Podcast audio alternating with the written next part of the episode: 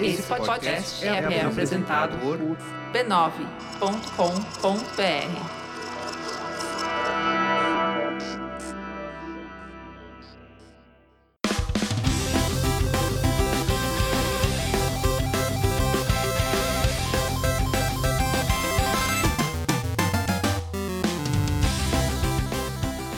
Ao vivo, Poco Pixel número 90, eu sou o Adriano Brandão, do meu lado tá o Danilo Silvestre, tudo bom? Tudo bom, beleza? Maravilha! Qual é o tema de hoje? Aliás, episódio de 90, que número bonito, redondo, apenas 10 antes do episódio 100, olha só que interessante. Se faltam 10 pro 100, não é redondo, né? É, é redondo, termina em zero, 90. Não, mas aí já teve 9 vezes que isso aconteceu.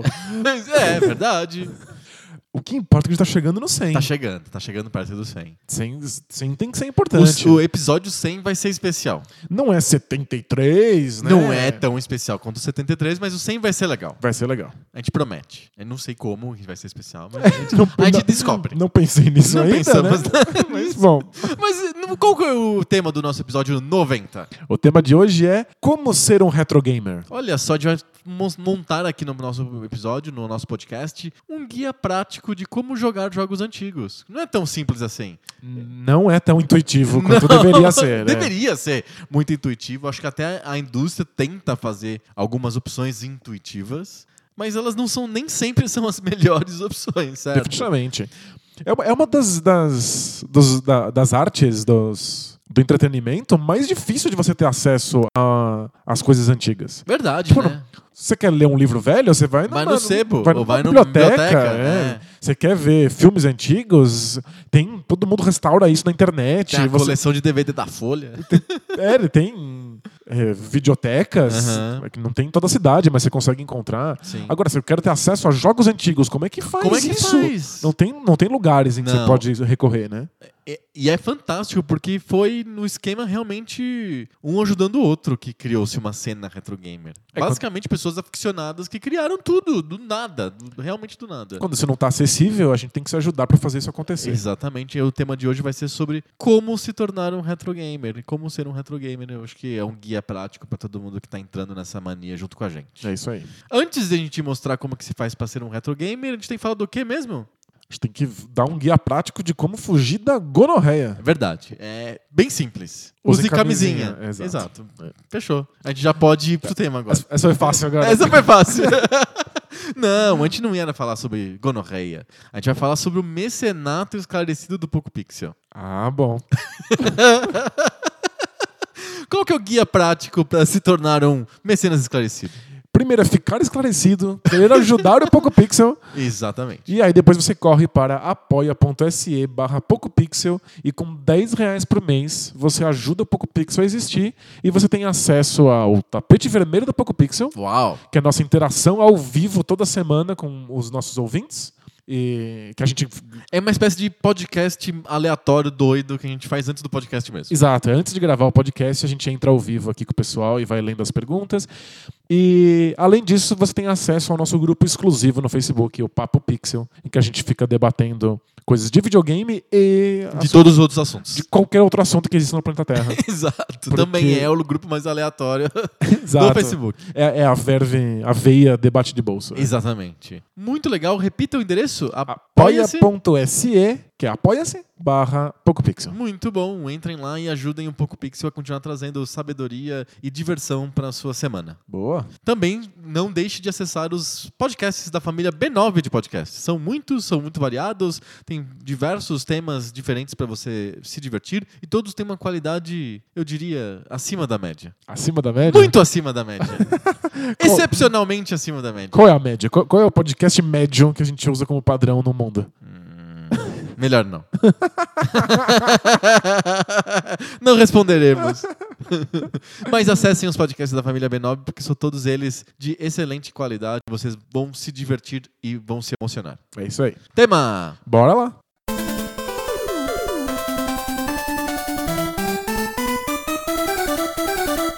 Eu eu acho que os videogames nunca foram planejados para serem jogados retroativamente. Quem bolou a mídia achou que as pessoas iam jogar só os jogos do momento, só o que estava disponível na hora. Que não existiria uma história dos videogames, que você teria interesse de jogar um jogo de 15 anos atrás. Acho que os caras não simplesmente não pensaram sobre isso. O que é bem comum quando, com mídias novas, né? Exato. Especialmente quando a gente tá falando de uma mídia que é pura tecnologia. Sim. Então, hum, na imaginação dessas pessoas, o que importa é você experimentar a nova tecnologia. Sim. Então, a tecnologia antiga, por que, que eu vou revisitar? Não serve pra nada. É uma história que ainda não foi criada, né? Exato, né? Não, não existe um, um interesse pelos jogos em si, não existe um, um, um interesse histórico sobre o que, que aqueles jogos estavam fazendo. Sim. É, é um interesse pura e simplesmente pela tecnologia. E quando a gente era a- criança, adolescente, jogava videogame nos anos 80, 90, a gente também tava com esse mindset. A gente, quando a gente ganhava, sei lá, o, o Mega Drive, a gente colocava o Nintendinho no armário e nunca mais via o Nintendinho. Era realmente era um funeral viking do videogame. A gente simplesmente se livrava do videogame antigo e só ficava no novo. Era obsessão pelo videogame novo. Concorda? Estar com videogame quando já existia uma nova geração era se sentir atrasado no tempo. Você se sentia junto com os homens das cavernas. Sim. Tava todo mundo lá com carros voadores e eu tô aqui acendendo uma fogueira na pedra lascada. sabe? Exato. Então a gente só queria se livrar dessa coisa e conseguir um novo. Inclusive era uma prática muito comum vender os consoles velhos para conseguir Muito dinheiro para comum. comprar os consoles novos. Muito comum. É uma, uma mentalidade que é a mesma de automóveis. Uhum. Em geral as Eu pessoas quero um modelo novo. as pessoas vendem os seus carros velhos para conseguir dinheiro para comprar os carros novos. Exato. Então é simplesmente como é que eu tenho acesso à nova tecnologia, pura e simplesmente. Então, era uma mídia que era desse jeito até até quando? Até 2000? Até, o- até ela ficar mais madura e ter mais história. E aí começaram a aparecer as primeiras pessoas preocupadas em revisitar os jogos antigos. Jogar de novo os jogos antigos de consoles já ultrapassados, porque eles eram importantes, porque eles eram interessantes. E começa a surgir aí uma cena retro gamer. E de repente todo mundo percebeu que o- a indústria não estava adaptada para isso. Não- ninguém pensou nisso antes. Os jogadores não estavam prontos para isso. A gente comprava jogos que vinham em caixinhas. Quem guardava essa diacho dessa caixinha? Ninguém. Tudo, eu, eu, eu jogava fora tudo. Porque é, é, o funcionamento era o mesmo dos brinquedos. Você ganhava um brinquedinho numa caixa, você jogava a caixa fora e ficava com o brinquedo. Sim. Já consciente de que um dia você vai ficar mais velho e vai jogar esse brinquedo fora, dá pra outra pessoa. Você Exato. não quer conservar o brinquedo, ele é pra brincar. Então a gente comprava os jogos, jogava a caixa fora, ficava com o jogo e Enquanto eventualmente jogava, depois se livrava jogava o dele. jogo fora. Exato. A indústria e os jogadores nunca Todo tinham mundo pensado estavam nisso. nesse mindset de viver o momento. E aí, quando acumula 20 anos de videogame, as pessoas começam a perceber que pode ser legal revisitar esses 20 anos. É quando os videogames começam a se propor coisas que não são o puro e simples entretenimento ou a pura demonstração de tecnologia, começa a fazer sentido você buscar a gênese de alguns conceitos, a gênese de algumas ideias. É. Tipo, de onde esse jogo tirou essa, esse modo de contar De histórias? onde vem isso, né? É. De onde vem esse elemento de jogabilidade? Aham. Você começa a, a- a descobrir que essas coisas já estavam contidas em jogos E antigos. mesmo franquias, por exemplo, Mario, Zelda. De onde veio o Zelda? Por que, que o Mario é tão legal? De onde, como que surgiu isso? E as pessoas começam a ficar querendo bus- buscar isso de volta. Além disso, acho que tem um fator importante de nostalgia cultural. As pessoas que eram ah, ah, crianças e adolescentes nos anos 80 e 90 ficaram adultas nos anos 2000. Eram profissionais, elas tinham sua vida, seu- seus, seus hobbies, seu dinheiro. E de repente elas começaram a ter saudades da época que elas eram crianças. Eu me lembro que no começo dos anos 2000 começou a- no Brasil a surgir milhões de revistas sobre nostalgia, livro de nostalgia, filme de nostalgia. é, todo mundo querer revisitar a infância nos anos 80, o Rock in Rio e os Trapalhões e sei lá o quê, os gibis. E aí os videogames entraram nessa onda também. E como que se joga um videogame depois de 20 anos? É, p- pra começar, ele não tá nem acessível, não tá, não tá disponível. Eu vou no. eu vou- como que eu, vou- eu vou na- no Walmart e compro um Nintendinho? Não tem. Eu vou no. Master System eu acho que tem. Eu vou na biblioteca de videogames e aí eu vou lá e pego um Nintendinho Leva pra emprestado. casa?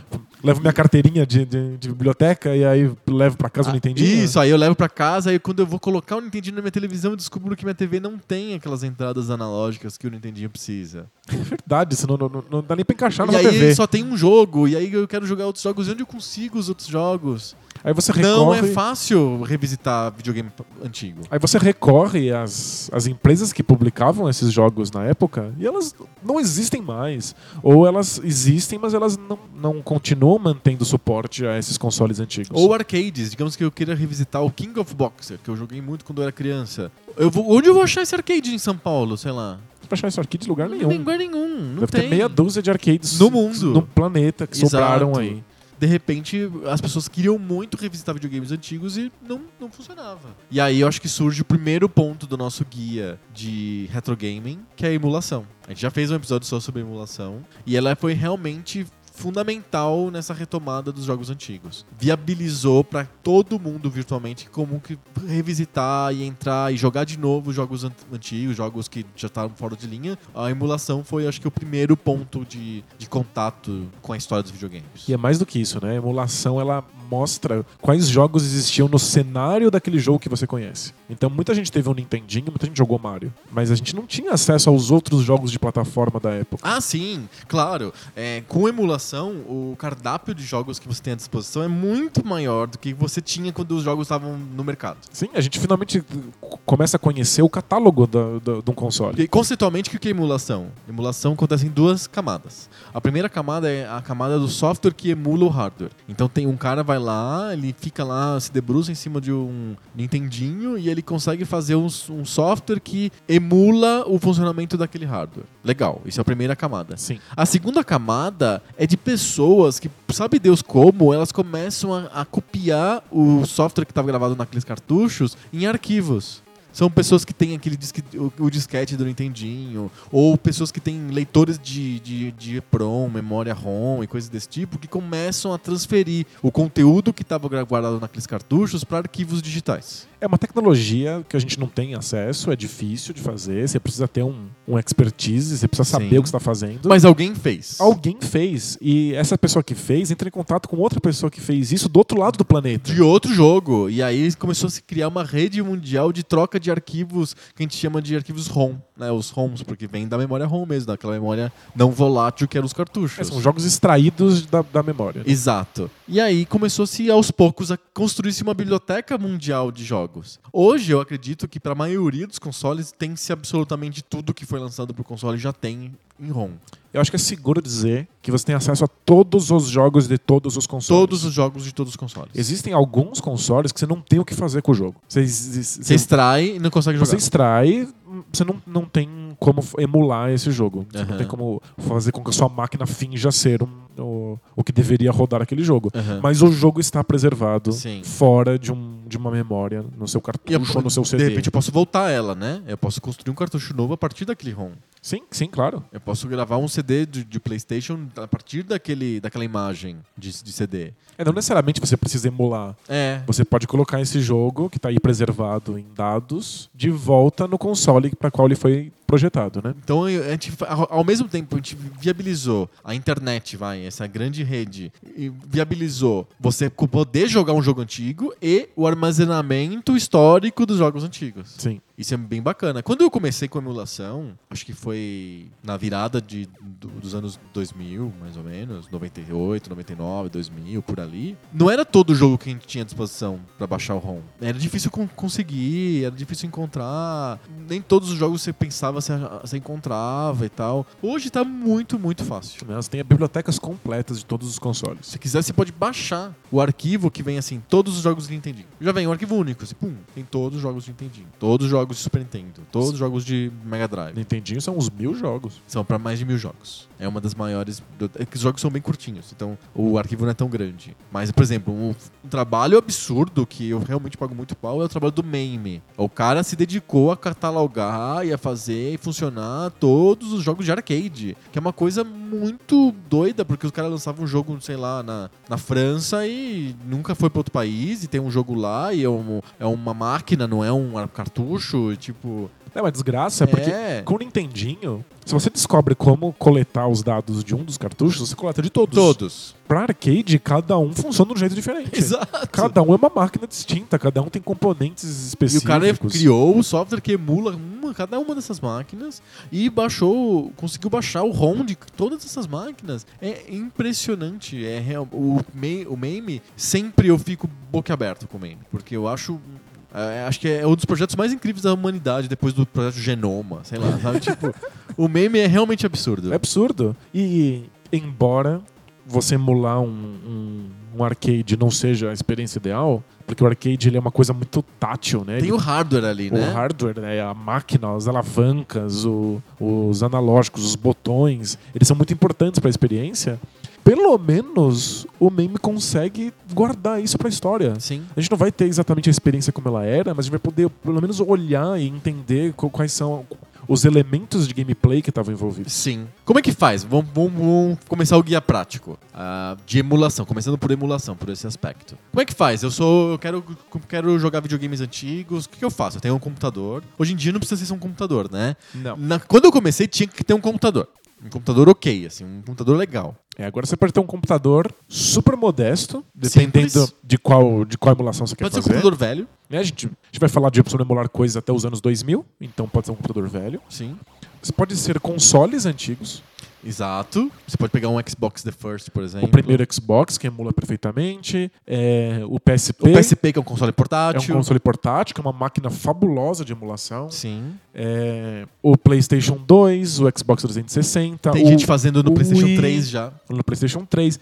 Dá trabalho, mas você consegue. Eu vi, eu vi caras Emular. fazendo emulação no Wii U. Ah, funciona. Usando o tabletzinho do Wii pra emular. Ah, então, é porque o Wii tem um um processo pelo qual você consegue emular coisas e você consegue emular o Wii dentro do Wii U. Ah, entendi. Você usa uma brecha, porque o Wii U é feito para rodar também jogos de Wii. Aham. Então você roda os emuladores no Saquei. Wii U como se você estivesse rodando o Wii neles. Ser humano é incrível. É impressionante. Então, vários consoles diferentes, qualquer tipo de computador e também celulares. Celulares. Isso. Então vamos, computador. O que, que você precisa? É, depende do computador, se você tem um PC ou um Mac. A dica que eu dou, eu uso Mac há muitos anos, então eu tô bem, bem dentro desse, desse mundo Mac. Eu dou três dicas para quem tem um Mac. Um software chamado OpenEmu, que é uma, é uma interface genial de, de emuladores. Tem todos os videogames antigos e até os mais, até os mais recentes, tipo GameCube, por exemplo Todos juntos. todos juntos num software único, você baixa, tem uma interface decente, você encontra os ROMs, a gente já fala sobre encontrar ROMs, arrasta pra dentro do OpenEMU e ele tá funcionando. Não precisa fazer mais nada. Exato. Sem configuração, sem doideira.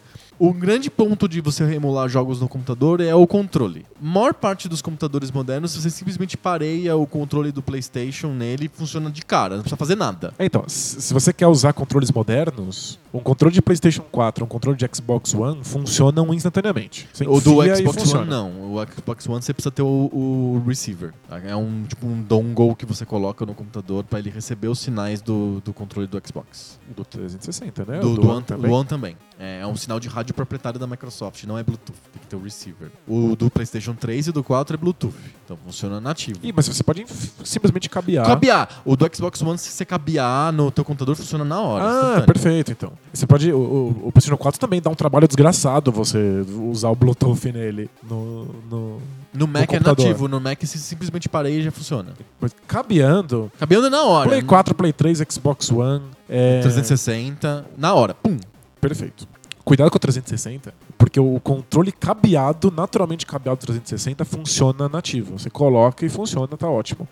O controle do 360, que é através do sinalzinho de rádio deles, Aham. e que vem com um cabo, aquele cabo só carrega, o co- não, não passa dados. Exato, você tem que comprar Então, não funciona. O, o controle de 360 pra PC, vai. Isso, versão Windows lá que É eles isso, chamam. que é- também funciona no 360, mas ele é uma versão que é sempre cabeado, o cabo Exato, nunca sai. Nunca É sai, isso. exatamente. É, não é pra carregar. É, Mas também tem controles que você compra por aí, que são controles específicos pra retro gaming. Então tem o 8- o 8-bit do, por exemplo, que é um controle famoso, com Bluetooth e também cabeado, que você compra, ele parece um controle de Super Nintendo, com os botões todos que a maioria dos consoles antigos precisa, shoulder e os botõezinhos, etc. Pluga no computador, já tá configurado, já tá funcionando. É, você consegue encontrar versões para computador dos, con- dos controles de Nintendinho, de Super Nintendo, de Mega Drive, de 64. Sim. Alguns são mais difíceis de encontrar do Tem que os- outros. e tem, claro, tem os milhões de versões chinesas aí de controles que você compra super fácil no Mercado Livre ou na Santa Efigênia, na rua, sei lá, nos stand center da vida, daqui na- toda cidade tem um. É, mas eles têm qualidade variável, assim. Sim, eles a, são a bem maior parte deles é simples. extremamente vagabunda. Sim. No mundo ideal, você sempre usa controles modernos, como os do PlayStation 4, do, do Xbox Porque One, eles têm uma boa qualidade. que são controles de excelente qualidade. O problema Eu, eu acho. Eu ia falar, eu falei boa qualidade em vez de excelente qualidade, porque eu gosto muito desses controles. Porém, eu acho que o DualShock 3 não, não é um bom controle, ele é de plástico, esquisito. É, e o do 360, aquele D-pad é insuportável, é, não dá pra usar. É, então o, do- o DS4, que é o controle do PlayStation 4, maravilhoso. e o do Xbox One, Eles são maravilhosos. maravilhosos. São maravilhosos. no entanto, o layout dos botões talvez não seja o ideal para alguns consoles que você esteja emulando no computador. Sim. Então, você tem que fazer um monte de concessões para jogar um 64 usando um controle de PlayStation 4. Eu, eu sofro com o arcade no controle do PlayStation 4, porque. Faz sentido. É, tem botões trocados e aí eu- um botão que eu acho que tem que ser o- o botão básico de qualquer jogo que é o X ele fica numa posição muito louca no, quando você mu- tá emulando às vezes você tem que ficar trocando os dedos né É, e se você está emulando um, um controle que você não conhece, vai na internet, vê uma foto do controle desse, desse console que você vai emular e compara com o controle que você está usando. E aí tente imaginar como é que você pode fazer Pra uma você É. assim, mapear. adaptação. a maioria dos softwares emuladores você pode mapear você vai num botão lá de configuração aparece um desenho você mapeia você diz ah esse botão é esse esse botão é aquele É que eu já vi gente mapeando o controle de 64 sem saber como é o controle de 64. É, não, e aí não, não, tem dá. que ver a foto Tem que ver uma foto pra saber exatamente o que tá acontecendo Exato, ali. até porque, por exemplo, Nintendo, a ordem dos botões é BA, e aí o- é que você pega um controle de 360 ou do One, e ele é AB. AB, sim. Aí você- se você usa o nome do botão como base, você to- troca todas as posições, você vai ficar louco. Então você tem que pes- olhar a foto, não o nome. E se você tá usando um controle de, de Mega Drive ou de Sega Saturn, eles têm três botões em sequência. Uma fileirinha de três Isso, botões, tem ou que- seis botões. Você tem que escolher qual que vai pra cima. Você tem que jogar com botões pra É cima. o 1 ou é o, é, o, é o A, né? É o A ou o C que você joga pra cima? Então você tem que fazer algumas a- adaptações e aí veja o que faz sentido pra você. Sim. O, qual o botão do arcade que você coloca no shoulder, Exato. por exemplo? Mas se você gosta muito daquele console, você acha que você vai jogar bastante, aí você compra um controle específico pra isso. Sim. De qualidades variáveis. Tem o, o 8-bit do é muito bom, mas tem os outros ba- bem mais baratos que o 8-bit do que são é, menos bons. Exato. Sendo bem suave com eles. Mas o computador é com certeza a plataforma mais fácil de emulação. É, mais fácil em termos. Por exemplo, é, no, no Mac o OpenEMU resolve bem a pe- questão de emulação, mas se você tem o Windows, por exemplo, ou você baixa um emulador dedicado para cada console que você for emular, Sim. E aí eles têm interfaces que beiram o aceitável. Isso É mais simples, tem menu, você consegue jogar os jogos ali, arrastar os, os arquivos dos jogos dentro dele, funciona. Ou se você quiser um pacote all- all-in-one, que nem o, o OpenEMU do Mac faz, você tem que baixar o RetroArch. E o RetroArch nada é- não tem nada de intuitivo. É, retroarch é bem difícil. Ele, ele realmente tem uma interface, depois que você consegue configurar, fica uma interface bacana, igual a do, do PlayStation, sabe? Que ela é uma interface orientada para horizontal com coisas verticais.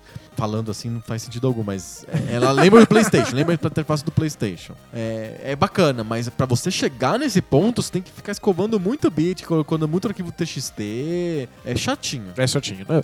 Para um leigo, você baixa um, um emulador específico para aquilo. Pra aquele Só console. lá, procura lá, emulador Super Nintendo, baixa. O e a- ZX-NES lá. E sei aí lá. simplesmente liga ele e manda os ROMs funcionarem. Pluga um controle que você já tem de um console, ou então compra um controle USB e vai pro abraço. funciona. É isso. Pra jogar jogos de computador antigo, porque a gente tá falando de videogames, mas também tem retro game de jogos de computador. Sim, sem dúvida. E apesar do, da arquitetura dos computadores hoje ser basicamente baseada naquelas, com- na arquitetura antiga, eles não jogam, não funciona. Se você baixa o arquivo do, sei lá, do Dune 2, Não roda. não né? roda. Não roda porque aquilo é baseado no DOS e blá, e o teu sistema operacional não vai suportar aqueles arquivos, mesmo que seja um, um processador ainda baseado em Intel, como era na época do Dune 2. Sim.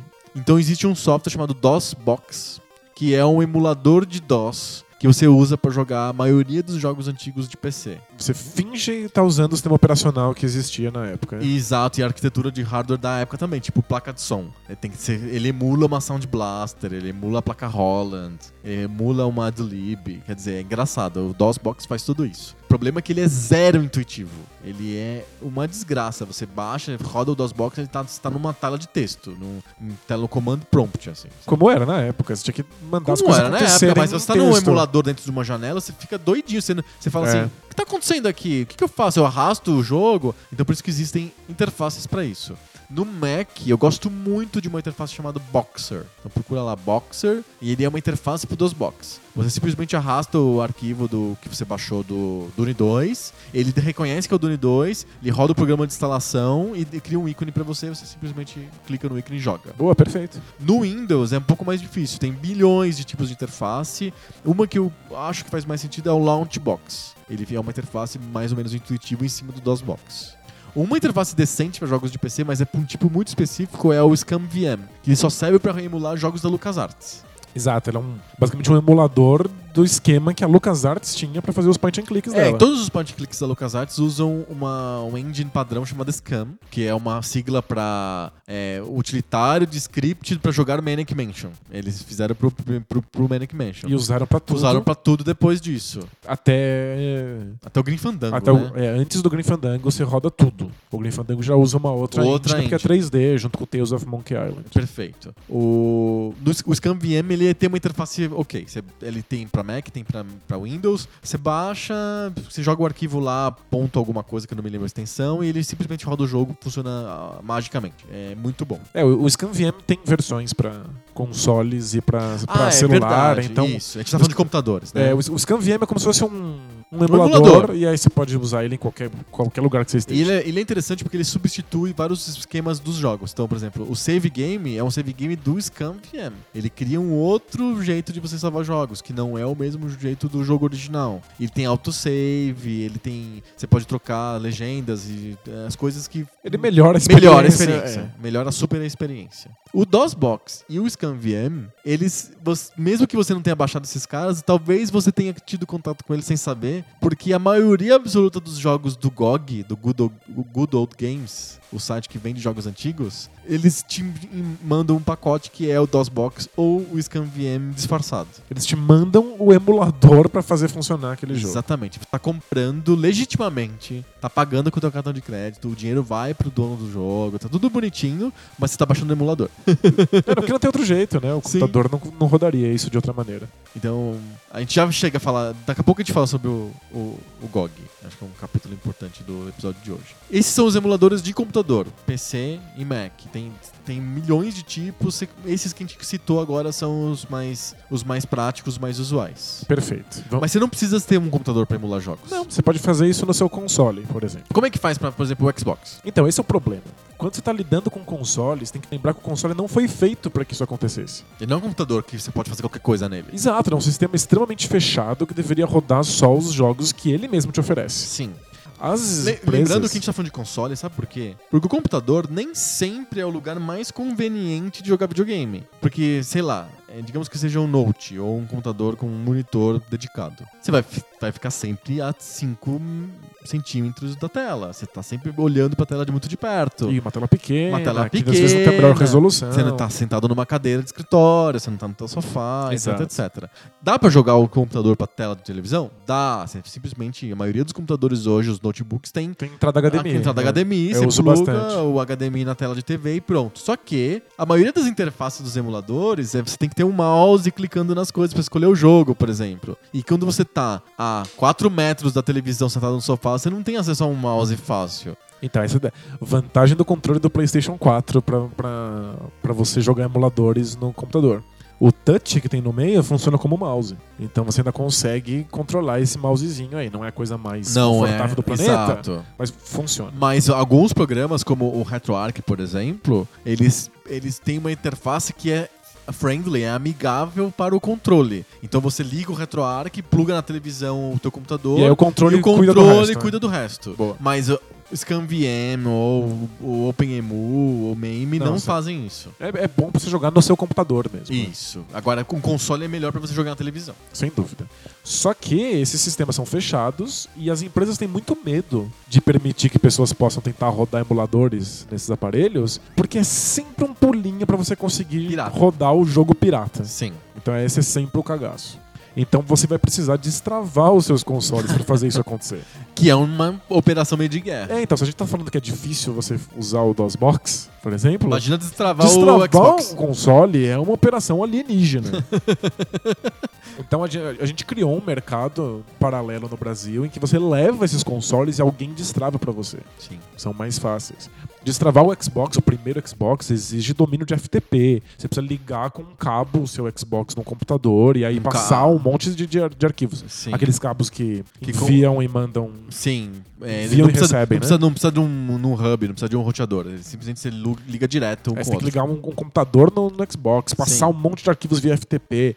É, dá um trabalho desgraçado, mas eventualmente dá certo. É, o PlayStation 2 precisa de destravamento por hardware. Você precisa colocar um chip dentro do seu PlayStation 2 que permita que ele receba coisas que não foram planejadas. Olha só. É, Então é pra quem tem muito tempo, muita vontade de fazer esse negócio funcionar. ou quem tem dinheiro, ou quem vai Você lá manda e alguém paga. fazer, aham. Exato.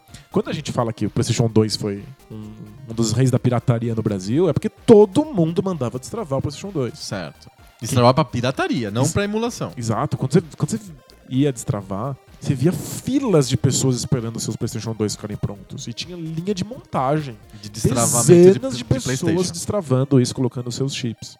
Mas uma vez que isso esteja feito, você pode rodar a emulação sem problemas. No PlayStation 2, você pode usar um, um HD externo ou um um DVD que tenha todos os emuladores dentro. Aham. É, o Wii tem um destravamento razoavelmente mais fácil, que você pode fazer via pendrive. E depois que esse destravamento está feito, você vai lá e baixa emuladores que são específicos para o seu console. Então toda a experiência Uhum. O já Um cara é... compilou um, um emulador de, sei lá, de Nintendinho pro PlayStation 2. Já tá Exato. prontinho. vantagens desses emuladores. Eles sabem exatamente qual é o hardware que está rodando essa emulação. É o controle do PlayStation 2. É, É. o controle do, do Xbox The First. Exato. E é, é aquela quantidade específica de memórias, é aquela placa de vídeo. Então são emulações muito otimizadas. Sim. Em geral, são emulações mais otimizadas do que as de computador. De computador você precisa trabalhar alterando coisinhas para que a Verdade. emulação rode perfeitamente em alguns Sim. consoles. Tem Tem a consoles que questão são do- mais fáceis. né? Sim. no, no videogame, no, quando você tá emulando dentro de um videogame, já fizeram isso pra você. Então já tá tudo muito otimizado, tudo perfeito. Você simplesmente liga, usa o seu controle e joga. O único problema é o- a primeira etapa. Né? É A partir de destravar, o- destravar. destravar o seu console para que Quais isso consoles são bons de emulação? aconteça. É, eu acho que o Xbox One é o mais. O One não, o The First. O The First, né? O, ex- o primeiro Xbox é o Aham. mais famoso. Porque ele é um PC, ele é um. Ele é um PCzão Pentium. gigante, mas ele tem emulação, ele tem uma cena muito apaixonada. Então ele tem emulação extremamente otimizada pra todos os consoles até o 64, Uhum. incluindo o 64. E Funciona muito bem. funciona muito bem. Ele tem um HD in- interno gigantesco, né? dá pra guardar tudo dentro dele. E ele tem uma a interface, quando você destrava, você muda completamente a interface do videogame. Aham. A interface já é pensada pra emulação, então já fica tudo muito, é tudo padronizado. Os caras é, estão há 10 anos fazendo esse- isso. né? Exato. Então tem gente que compra só pra ter um grande emulador em casa. Uhum. E funciona muitíssimo bem, é muito legal mesmo. É, O PlayStation 2 e 3 são bem alternativos pra emulação, não é bem corrente, né? Não, inclusive a, emu- a- destravar o PlayStation 3 dá muito trabalho, é uma coisa Uhum. difícil de fazer. É, é por- é via software, mas não é totalmente seguro. às Pode ve- de- deixar virar um, um tijolo. pode o brecar. É, agora melhorou bastante, mas ainda assim tem seus problemas. Você não pode usar o console online. PlayStation. Aham. Você tem que Tirar da, da Tem que internet. tirar da internet, tem que puxar o, o cabo. e um outro console que funciona muito bem, que a gente comentou, é o PSP. PSP. Que é, co- é- é portátil e torna uma experiência bem engraçada. Você jogar Super Mario no que feito pra TV num console portátil. Exato. E é um destravamento fácil, é um destravamento via software. Então você pluga ele no seu computador e aí passa uns arquivinhos pra ele, ele tá destravado. Acabou, já É era. bastante simples. E ele também tem uma cena apaixonada, inclusive uma cena de homebrew, uma cena de pessoas que fazem jogos E a especificamente memória para PSP. dele é ok? Ou é, É. expansível? Ou é só a memória do PSP? Usa um, um SDzinho. Ah, legal, é expansível. Isso. E aí ele roda tudo antes do 64. O 64 ele roda alguns jogos Aham, bem, mas tudo que veio antes disso ele roda com perfeição. Perfeito. É, E PC também? Ele roda jogos de PC ou Ele- só de co- computadores? Ele joga só. de, de videogames. Ele roda scan. Ah, o Você Scan pode tem. rodar scan.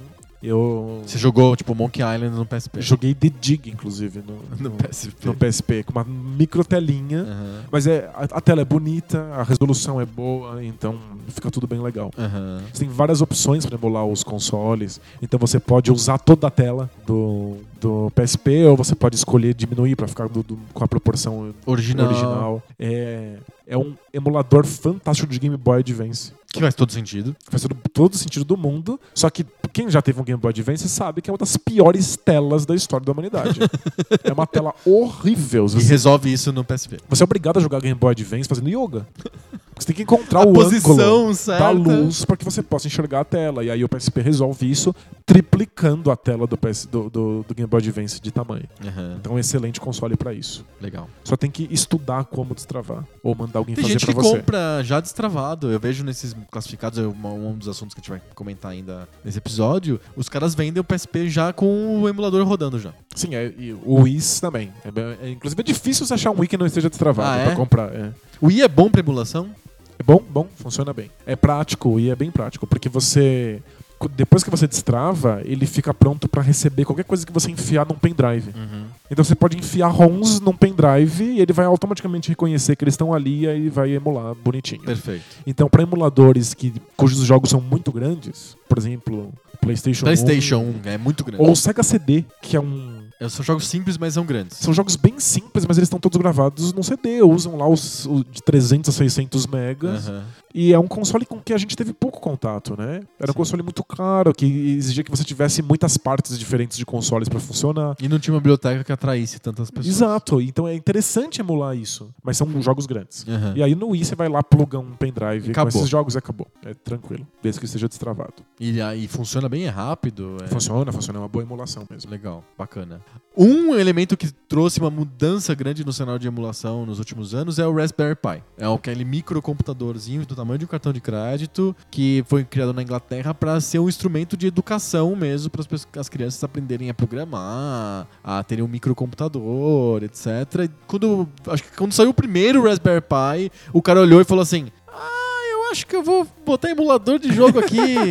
E aí pronto, virou o, o uso do Raspberry Pi. Disparado é pra fazer emulação. É porque é muito barato, é muito pequeno e você pluga na- na televisão. Ele tem, ele tem nativamente, ele já tem a porta HDMI, então ele já tá apropriado para TVs modernas, que a maioria das pessoas tem. Eu, eu imagino que uma pessoa que tem um PlayStation tem uma TV com HDMI, né? Então, tipo, Sim. é, ele já tem essa porta. Ele é micro, muito pequeno, ele é barato, no- ele custa, tipo, na casa de menos de 30 do- dólares no, no hemisfério norte. Claro que no Brasil você tem variáveis é, experiências com o Raspberry Pi, você pode comprar muito caro ou com preço bom, depende da tua sorte. Exato. Mas enfim, é, ele é barato, ele é pequeno e ele é muito prático. E ele tem basicamente o hardware de um celular Android de alguns anos atrás, com uma memória limitada, mas que ele roda bastante bem os emuladores de, de videogames mais antigos. É, Ele vai até o, antes do 64 ele emula tudo. Ele emula tudo. É, tem três versões que eles lançaram do Raspberry Pi. A primeira, o Raspberry Pi 1,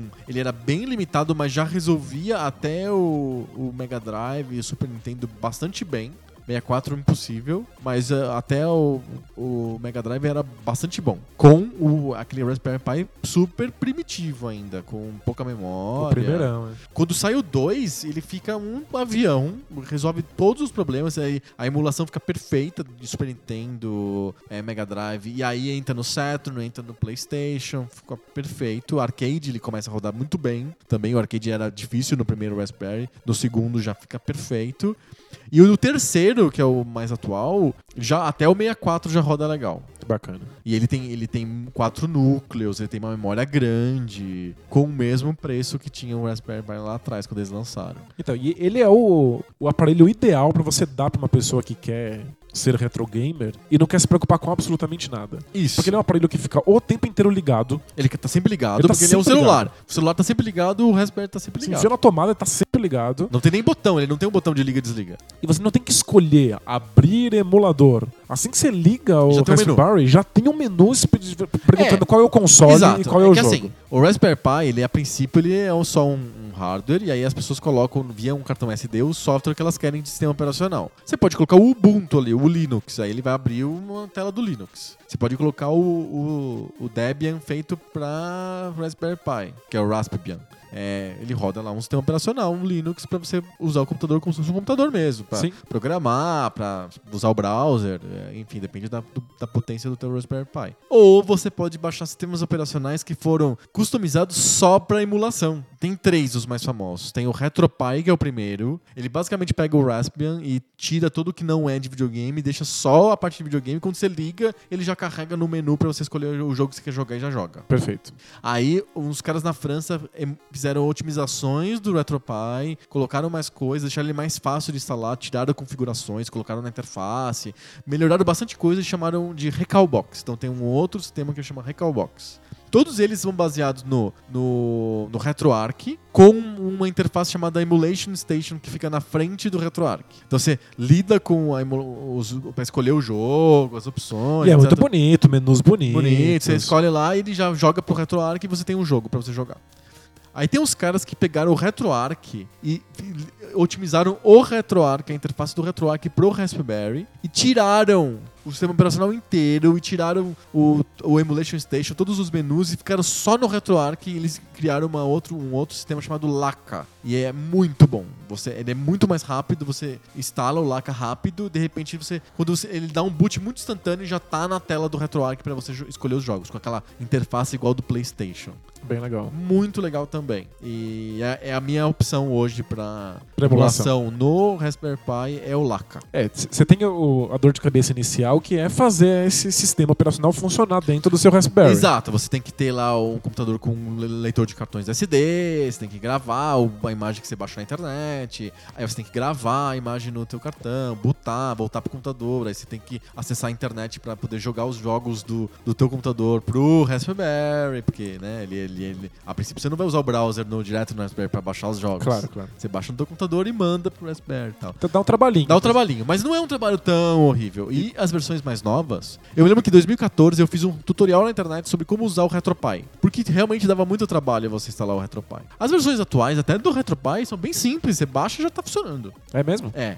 Linda. Baixa o Laca lá, instala, pronto, ele tá funcionando, só não tem os jogos. É, E depois dessa dor de cabeça inicial, que é projeto agora é pequena, tudo funciona da maneira mais fácil, intuitiva possível. é. Exato, com opções. Você pode mudar. Se você gosta de ver aquelas scanlines da televisão pra emular uma tela velha, se você quer é, cheats do Game, Game Genie, Game Shark, tem, tem tudo lá. ó, Três botões você aperta e já tá funcionando. Save state e load state, que é uma coisa Sim. que os computadores originais não tinham, os consoles originais não tinham. E uma coisa que a gente já, já comentou né, na emulação- no episódio sobre emulação, que é você poder escolher div- diversas maneiras de que esse jogo apareça na sua tela. Então você pode escolher pixelizado, ou então liso, com as linhas para imitar uma televisão, ou então em, u- em ultra definição. Ou é quadrado ou é retangular. Você tem milhões de opções de como que você vai ver o jogo. Em geral, as coisas rodam melhor do que elas rodavam nos seus Sim, originais. Com certeza. Mais bonitas, mais brilhantes, mais vivas. Com save state. com save state, com mais opções, etc. Só tem um problema, que é o que me desespera enquanto jogador, enquanto pessoa que quer conhecer exatamente o jogo como ele era naquele momento, que é você, se você não conhece o jogo de fato, você nunca tem certeza se ele tá rodando como ele deveria. Sim, se ele tá na velocidade certa, se a resposta pro botão é a mesma. Exato. Se, se ele tá. Especialmente jogos 3D, se ele tá tendo algum problema de textura, se ele tá ro- Sim, gerando jogo algum 3D polígono é um, pouco, complicado. um pouco diferente. Conhecer o jogo original te dá uma tranquilidade. Você sabe quando tá funcionando ok e quando não está. Se você não conhece, você vai ter que dar uma pesquisada, dar uma estudada. E, em geral, deixar os frames por segundo rodando na tela te dá uma, uma força. Tipo, se o jogo cai abaixo de 30 frames por segundo, alguma coisa Tá- tá, tá errada. Exato. Alguma coisa não, não deveria estar acontecendo dessa maneira. O Raspberry ele, reso- ele aceita os controles USB todos iguais de PC e também você consegue ele tem Bluetooth o, o, o o 2 e o 3 tem o Bluetooth embutido. É, você consegue usar o- os controles do PlayStation também. Tem s- o, do, do 3. Do, do 4, é, você- o por USB funciona Isso, perfeitamente. é, eu uso bem. do Play 4 cabeado. né? Mu- É maravilhoso, funciona instantaneamente, é lindo. Mas tem gente já tentando fazer ele funcionar via Bluetooth. Eu, eu já consegui fazer o meu funcionar via Bluetooth. Só que eu acho a latência meio alta, então eu não gosto muito, prefiro o cabeado. Entendi. Mas dá pra fazer. Demora um pouquinho pra responder quando você aperta, é isso? Isso, exatamente. Faz sentido. Mas é, é, é possível, é viável. Eu acho que mais um pouco o software melhora e já pronto, já tá nível de produção. Assim, você pode usar o jogo com o Bluetooth e o controle do PlayStation 4 no Raspberry Pi, lindo. Perfeito. E aí, pra, pra, pra fechar, a gente tem que falar de celular. Celular. É, O iPhone não tem emulador at all, porque o software é todo controlado pela, pela Apple e ela bloqueia emuladores. é, você tem que destravar exatamente como se destrava um Fazer console. que eles é. chamam de jailbreak, né? Você faz Exato. o jailbreak do, do iPhone e aí você tem acesso a uma outra loja de aplicativos que não é a da Apple que tem emuladores. Não, eu, não, eu nunca fiz jailbreak. No, eu tenho um iPhone é, há algum tempo. Eu nunca fiz jailbreak de, dele, não, nem quis. E, e, e pra mim, emulador é uma coisa que não existe no, no Entendi. celular. É, usa Android e não só tem todos os emuladores que você imaginar disponíveis, como tem alguns que são inclusive pagos. Olha só. Alguns que Ah, na loja do Google. na própria loja do Google tem emulador do Super Nintendo pago, emulador de Mega Drive pago, porque eles oferecem alguma coisa que os outros não oferecem. E são bons emuladores? Então, esse é o problema. Como tem muitos emuladores disponíveis, então você vai baixar um emulador do Super Nintendo. Tem uns oito disponíveis. Alguns deles não emulam alguma- algumas coisas bem. Alguns têm um pouco de, de lerdeza nos jogos, alguns ficam piscando al- algumas camadas. Aham. Outros funcionam perfeitamente bem. Então é um exercício de paciência, de, de ir Encontrar testando o emulador. qual é o Você emulador sabe os que funciona nomes? perfeitamente. Se não souber agora, tudo bem. Se a gente manda pra mim que a gente coloca no- nos links do post. Eu posso listar os que eu uso. Quais que você usa? Isso. Abre aí o teu celular. Eu uso o Super Retro 16 pra Super Nintendo. Tá. Foi o que eu descobri que não tem nenhum tipo de lag e emula tudo aquilo que eu tentei emular. Legal. Eu uso o GGens de Mega Drive, Ok. que é perfeito. O My Boy pra Game, Game Boy, Boy. Hum. Advance, que eu- é um console que eu adoro emular, porque tem uma biblioteca gigantesca de, de títulos, inclusive muita coisa do Super Nintendo. Perfeito. É, eu uso o Mopeng 64, Ah, tá. pra rolar 64. É um emulador espetacular. É o melhor emulador que eu conheci Do 64. de 64. É, É o pra Mo- Android. É o Mopem para Android. Que legal. É extremamente otimizado. O problema é que não é em qualquer celular que ele vai Você rodar tem que ter um celular perfeitamente. legal. É, tem que ter um celular perto do topo de linha pra Aham. que ele rode O 64 o bem. 64 bem, mas é, é fabuloso. E o, o que mais me surpreende em Android é que eles têm também o melhor emulador de Sega Saturn. Olha só. Porque o Sega Saturn é um, é um videogame difícil de emular o 3D. Uhum. Então você consegue emulação de jogos 2D com extrema facilidade em num computadorzinho qualquer.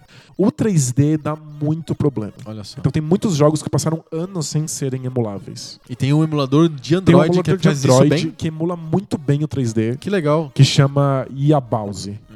O Yabouse tem uma versão também pra pra consoles, mas foi abandonada no, no, para consoles e computadores. Foi abandonada por um tempo e aí um grupo de pessoas assumiu ela para Android, só para Android. Pergunta de um milhão de dólares. Como que eu jogo esses jogos no interface touch do celular? Exatamente. É, Ah, tem um controle virtual? todos eles criam um controle na sua frente e aí você tem duas opções. Ou você diminui a tela do, do, E o controle fica do embaixo. videogame, o controle fica embaixo, ou então você usa a tela inteira do seu celular como se fosse a tela do jogo, e aí surgem botões transparentes que ficam na frente. Sei. Isso é viável? Então, tem gente que joga, mas o que deveria te preocupar como retro gamer é que os jogos não foram pensados para serem jogados dessa maneira. Mas de jeito nenhum, assim, em nenhum grau. Uhum. É porque é muito, é muito instável o touch. Você pode achar que tá apertando e não tá apertando. Então, A resposta não é boa. É. É. Eles tentam simular uma resposta, tipo, vibra o celular quando você aperta o botão. alguma Sim, você é coisa. assim. você tem essas opções. Aham. Acontece que vários jogos exigem que o botão desça e volte para cima, e você tenha essa, Aham. essa dinâmica com o jogo, inclusive pra saber quando é que você pode atirar de novo. Sim. né? Tipo, tem vários jogos de tiro, você tem que ficar apertando o botão constantemente. Aham. Mas o botão tem que voltar, você não vai apertar duas vezes ele enquanto ele já tá lá embaixo, porque não vai responder. Sim. Então você perde esse feedback do jogo. É complicado.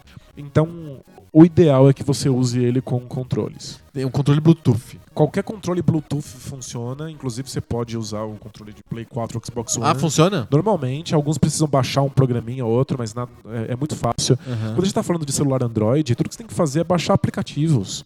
Você não tem que configurar nada, não tem que instalar nada, não tem que ficar abrindo ele no computador. Uhum. Você faz tudo via celular mesmo. E co- perfeito. E aí, existem vários controles Bluetooth que se acoplam no seu celular. Tem uma, uma- um frame pra você colocar o celular em Isso, cima dele. tem uma molinha ali, você encaixa o celular e aí você fica jogando como se fosse um Game Switch. Boy, assim. É. Fica um celular gigante em cima e aí o teu controle embaixo dele funcionando. E é legal? É uma experiência legal? Funciona perfeitamente. Eu tenho um que parece um controle de, Tô vendo ele. de PlayStation 3 e aí você encaixa o celular em cima e aí roda muito bem. Legal. E como que manda os arquivos dos jogos pro celular? Aí você tem que fazer isso via computador. Aham. Você baixa os jogos no computador e simplesmente transfere eles via cabo USB. Ah, via USB. Exato. Ah, perfeito. Cada emulador, cada aplicativo de emulador que você baixa cria uma pastinha nova. Hum, E aí você só tem que jogar os jogos dentro dela. Perfeito. É fácil. É bem fácil. Legal. É, é um- é uma, é uma experiência melhor do que de PCs ou é equivalente? Então, pra, al- pra alguns emuladores ela é melhor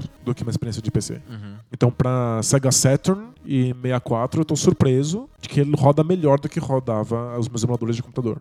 Mas... É, pros outros ela é uma experiência completamente equivalente. Ela Sim. Só tem o, o problema de ser uma microtelinha, né? Exato. Deixa portável, mas é uma tela pequena. Não- Perfeito. Não foi assim que os jogos Não, foram não, pensados, não né? foram pensados pra isso, mas é uma experiência legal. Você portabilizar isso. É, a gente tá falando de emuladores, etc. E tem um, uma- a gente falou de computador, a gente falou de Raspberry Pi, a gente falou de celular, a gente falou de usar os próprios consoles como fonte de emulação. Tem mais um lugar em que as pessoas podem emular, que é o browser. Hoje em dia a gente já consegue, com, com a tecnologia que tem no- dentro do browser, rodar emuladores de videogame com precisão impressionante. Realmente funciona bem. Tem um site que é o site que eu inclusive indico pra, no capítulo Como Conseguir os Jogos, que é o archive.org. Ele começou, o archive.org começou como o Internet Wayback Machine, era aquele site que tinha versões antigas dos sites, assim, sei lá, quero ver o Yahoo de 93. Muito aí. legal, é. Cê- Ele tem lá. É, ele evoluiu para ser um lugar onde você. Todo mundo pode hospedar arquivos. Ele virou um grande disco rígido do universo. Chama archive.org, archive.org. E lá tem uma seção de videogames que tem os jogos. Aí segundo você clica, você pode baixar ou jogar no browser quase todos os consoles. Caramba, impressionante. É muito legal. E quão bem roda isso? Roda bem. É, os, os consoles antigos rodam bastante bem. Depende do teu computador, depende do browser que você está usando. Da internet, imagino. Não, ele, ele baixa e aí fica tudo offline. Se você Ah, des- perfeito. desligar a internet, o jogo continua rodando normalmente. Não, Perfeito. não é um streaming. E é muito divertido se você quer ver rapidamente como que era um jogo e não tá afim de ver o YouTube, não quer, quer assistir um cara jogando, você quer jogar rapidamente, sem ter que instalar nada, sem se preocupar. Archive.org você vai lá e, e- e acha o jogo e joga. Nossa, perfeito. Tem jogo pra PC, tem jogo pra, pra arcade, tem jogo pra, pra videogames. Ele usa uma espécie do meme que funciona, roda dentro do browser, em JavaScript. É endoidecedor. Gente, é impressionante como, onde chegamos. Sim, muito legal mesmo. E isso tem a ver com o capítulo de como conseguir os jogos, né? Porque os jogos, eles têm um, eles estão numa área cinzenta da legalidade. Porque a princípio eles estão todos protegidos pelas leis de direitos autorais. Só que tem muita gente, muitos jogos que são de desenvolvedores que não existem mais, ou empresas que quebraram, tem de empresas que não estão explorando mais aqueles jogos. Tem jogos que não existe mais o original. O- Só tem eu, o ROM eu e sempre, tal. eu sempre falo disso. O Panzer Dragon Saga, que é um clássico e que as pessoas descobriram tardiamente, todo mundo quer jogar. E existem 200 mil cópias do jogo que foi produzida e a SEGA não tem mais a matriz. Sim. Então não dá mais pra fazer o jogo. Ele desapareceu do universo. Exato. Então, tipo, os jogos estão nessa área cinzenta da legalidade, então conheci- conseguir os jogos não é tão simples assim, porque é sempre legal, você tá baixando os jogos piratas. Mesmo que seja de um jogo, uma produtora de Atari de 83 que fechou em 84. Pois é. Então, eles são, a princípio, ilegais. Então, não é tão simples, os sites são bem aqueles shady places, assim, são sites es- estranhos, suspeitos, abre milhões de pop-ups e é, esquisitos, tem que clicar no, no banner pra poder liberar o link do download. Sempre parece que vai, vai aparecer um cara de chapéu e sobretudo falando assim: Oi. É uma dose hoje. Um jogo novo de Genesis.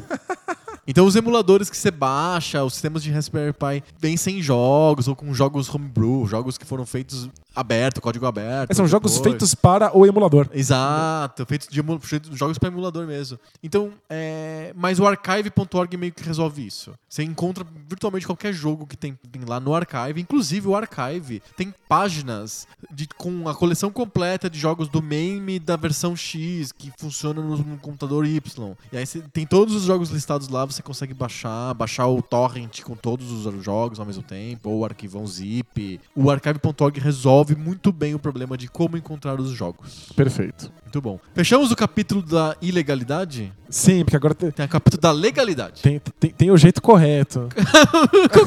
O jeito ortodoxo O de jeito jogar ortodoxo. jogos antigos. Acho que o, o primeiro é que é- tá cada vez mais fácil ter acesso aos consoles em si. certo. Então existe uma cena que, que se preocupa em restaurar essas coisas, é, que vai atrás das pessoas que não querem mais esses consoles e revende eles. Então, pela internet você encontra muito. Quem tá em São Paulo vai na Santa Ifigênia e encontra. Santa Ifigênia é uma rua que tem, um, vi- tem uma- um viaduto e tem um monte de lojas de tralhas eletrônicas, equipamento de som, vídeo, etc. Uma do lado da outra. Todas de origem duvidosa. Isso, você não tem ideia de onde vem aquilo. tu- Ok, Exato. Mas tem ampla oferta de todos os consoles antigos que você imaginar. qualquer um. Qualquer um você encontra. E a- alguns você encontra as dúzias, assim. E computadores antigos. antigos. Ai, Menos, né? Como eu não, como eu não tô procurando, Aham, eu talvez tenha passado por eles e não tenha percebido, mas eu nunca vi. aham. Agora, tem lojas que te vendem 40, 50 Dreamcasts diferentes. Você escolhe lá o que, o que, O que você o- quer na hora. o- o que você for mais com a É. cara. Aham. Então tem muito, são preços bastante acessíveis. É, Espe- quanto custa um Dreamcast antigo? Ah, 200 reais. É mesmo? É, 250 reais. Funcionando. Funcionando, bonitinho, lindão, com controle. Então, c- você tem acesso a essas coisas com preços que não são exorbitantes. Aham. é, problemas de você ir por essa rota. O primeiro é que eles não são feitos para a sua televisão. Se você tem uma televisão com entrada HDMI, o, o videogame não, não pensou que isso ia acontecer. Ele não prevê futuro, né? Exato. Então, ele vai rodar deformado, ele vai rodar borrado. Se você plu- conseguir plugar os cabos analógicos lá na tua TV com adaptadores, etc., a imagem vai ser ruim do mesmo jeito. É, Talvez você nem consiga plugar. É. Eu consigo plugar o meu Dreamcast aqui em casa, usando aqueles três cabos analógicos dele, e roda muito borrado. Parece que eu sou míope. eu sou míope, mas eu tô de lente de contato. Mas é, então não roda como deveria rodar. Aham. Isso vai ficando ainda pior quando você está lidando com consoles mais antigos. Inclusive porque você começa a ter um problema sério de latência. Rodar um Nintendinho numa TV moderna, usando um monte de adaptadores para você poder botar aqueles, aqueles garfinhos num troço que entra na sua porta HDMI, cria um atraso entre o que você vai apertar e o que vai acontecer Porque na fica Ah, tela. processando aquela imagem. Exato. Então, A- As TVs a- atuais, elas são TVs digitais, elas não são analógicas. Então o sinal que chega pra ela é um- um, um sinal tem que tem que ter vindo digital. Então se você está convertendo de analógico pra digital, tem um trabalho de conversão ali no meio acontecendo. Então você tem que pensar qual é o seu objetivo. Se você quer só experimentar o jogo, funciona ok. Se você quer ter exatamente a mesma experiência que se tinha na época, ou que você teve na época, você vai se decepcionar. Porque você não vai conseguir ir tão bem no Ninja Então tem Gaiden. pessoal que compra TVs também. Tem que comprar TVs velhas, é. A TV faz parte da cena Exato. de gente que coleciona videogame antigo. E nisso a emulação vence. A emulação bem feitinha, a emulação bem azeitada para a máquina que você está usando, zera a tua latência. Você está jogando exatamente como deveria.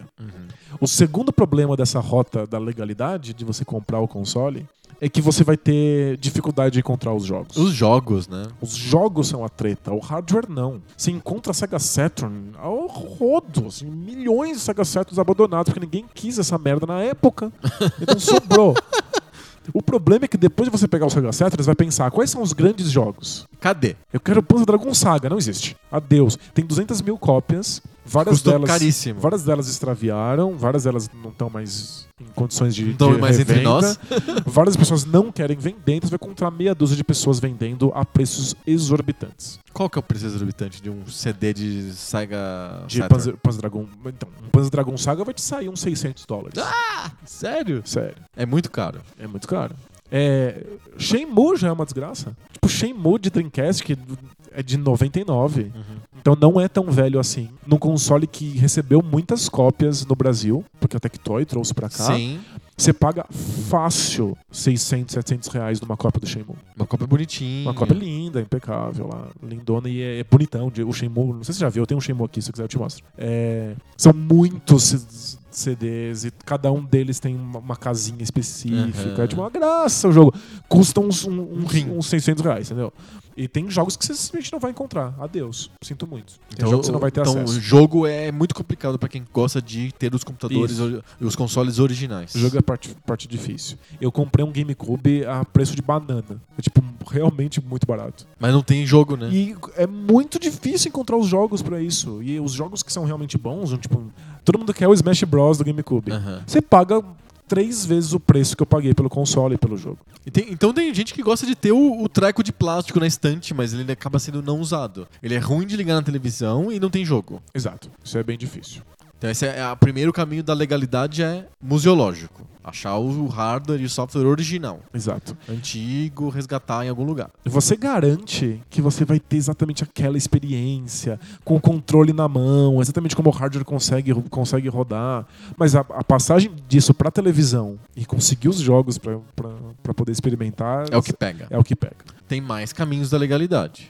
Para jogos de PC, tem um caminho da legalidade dos, dos sites especializados em vender jogos antigos, oficiais, bonitinhos. Então, o mais famoso deles é o GOG, Good Old Games, gog.com. Lá eles vendem a preços bem ok, assim, os preços são bem honestos. Hum, São, são honestos. São b- bacanas. Eu comprei recentemente o The Dig e paguei tipo R$ 9 reais, sei lá. Acho que, acho que é 9,99. Eu- jo- Jogos velhos, em geral, custam ou 6 ou 9. É, exato. É isso.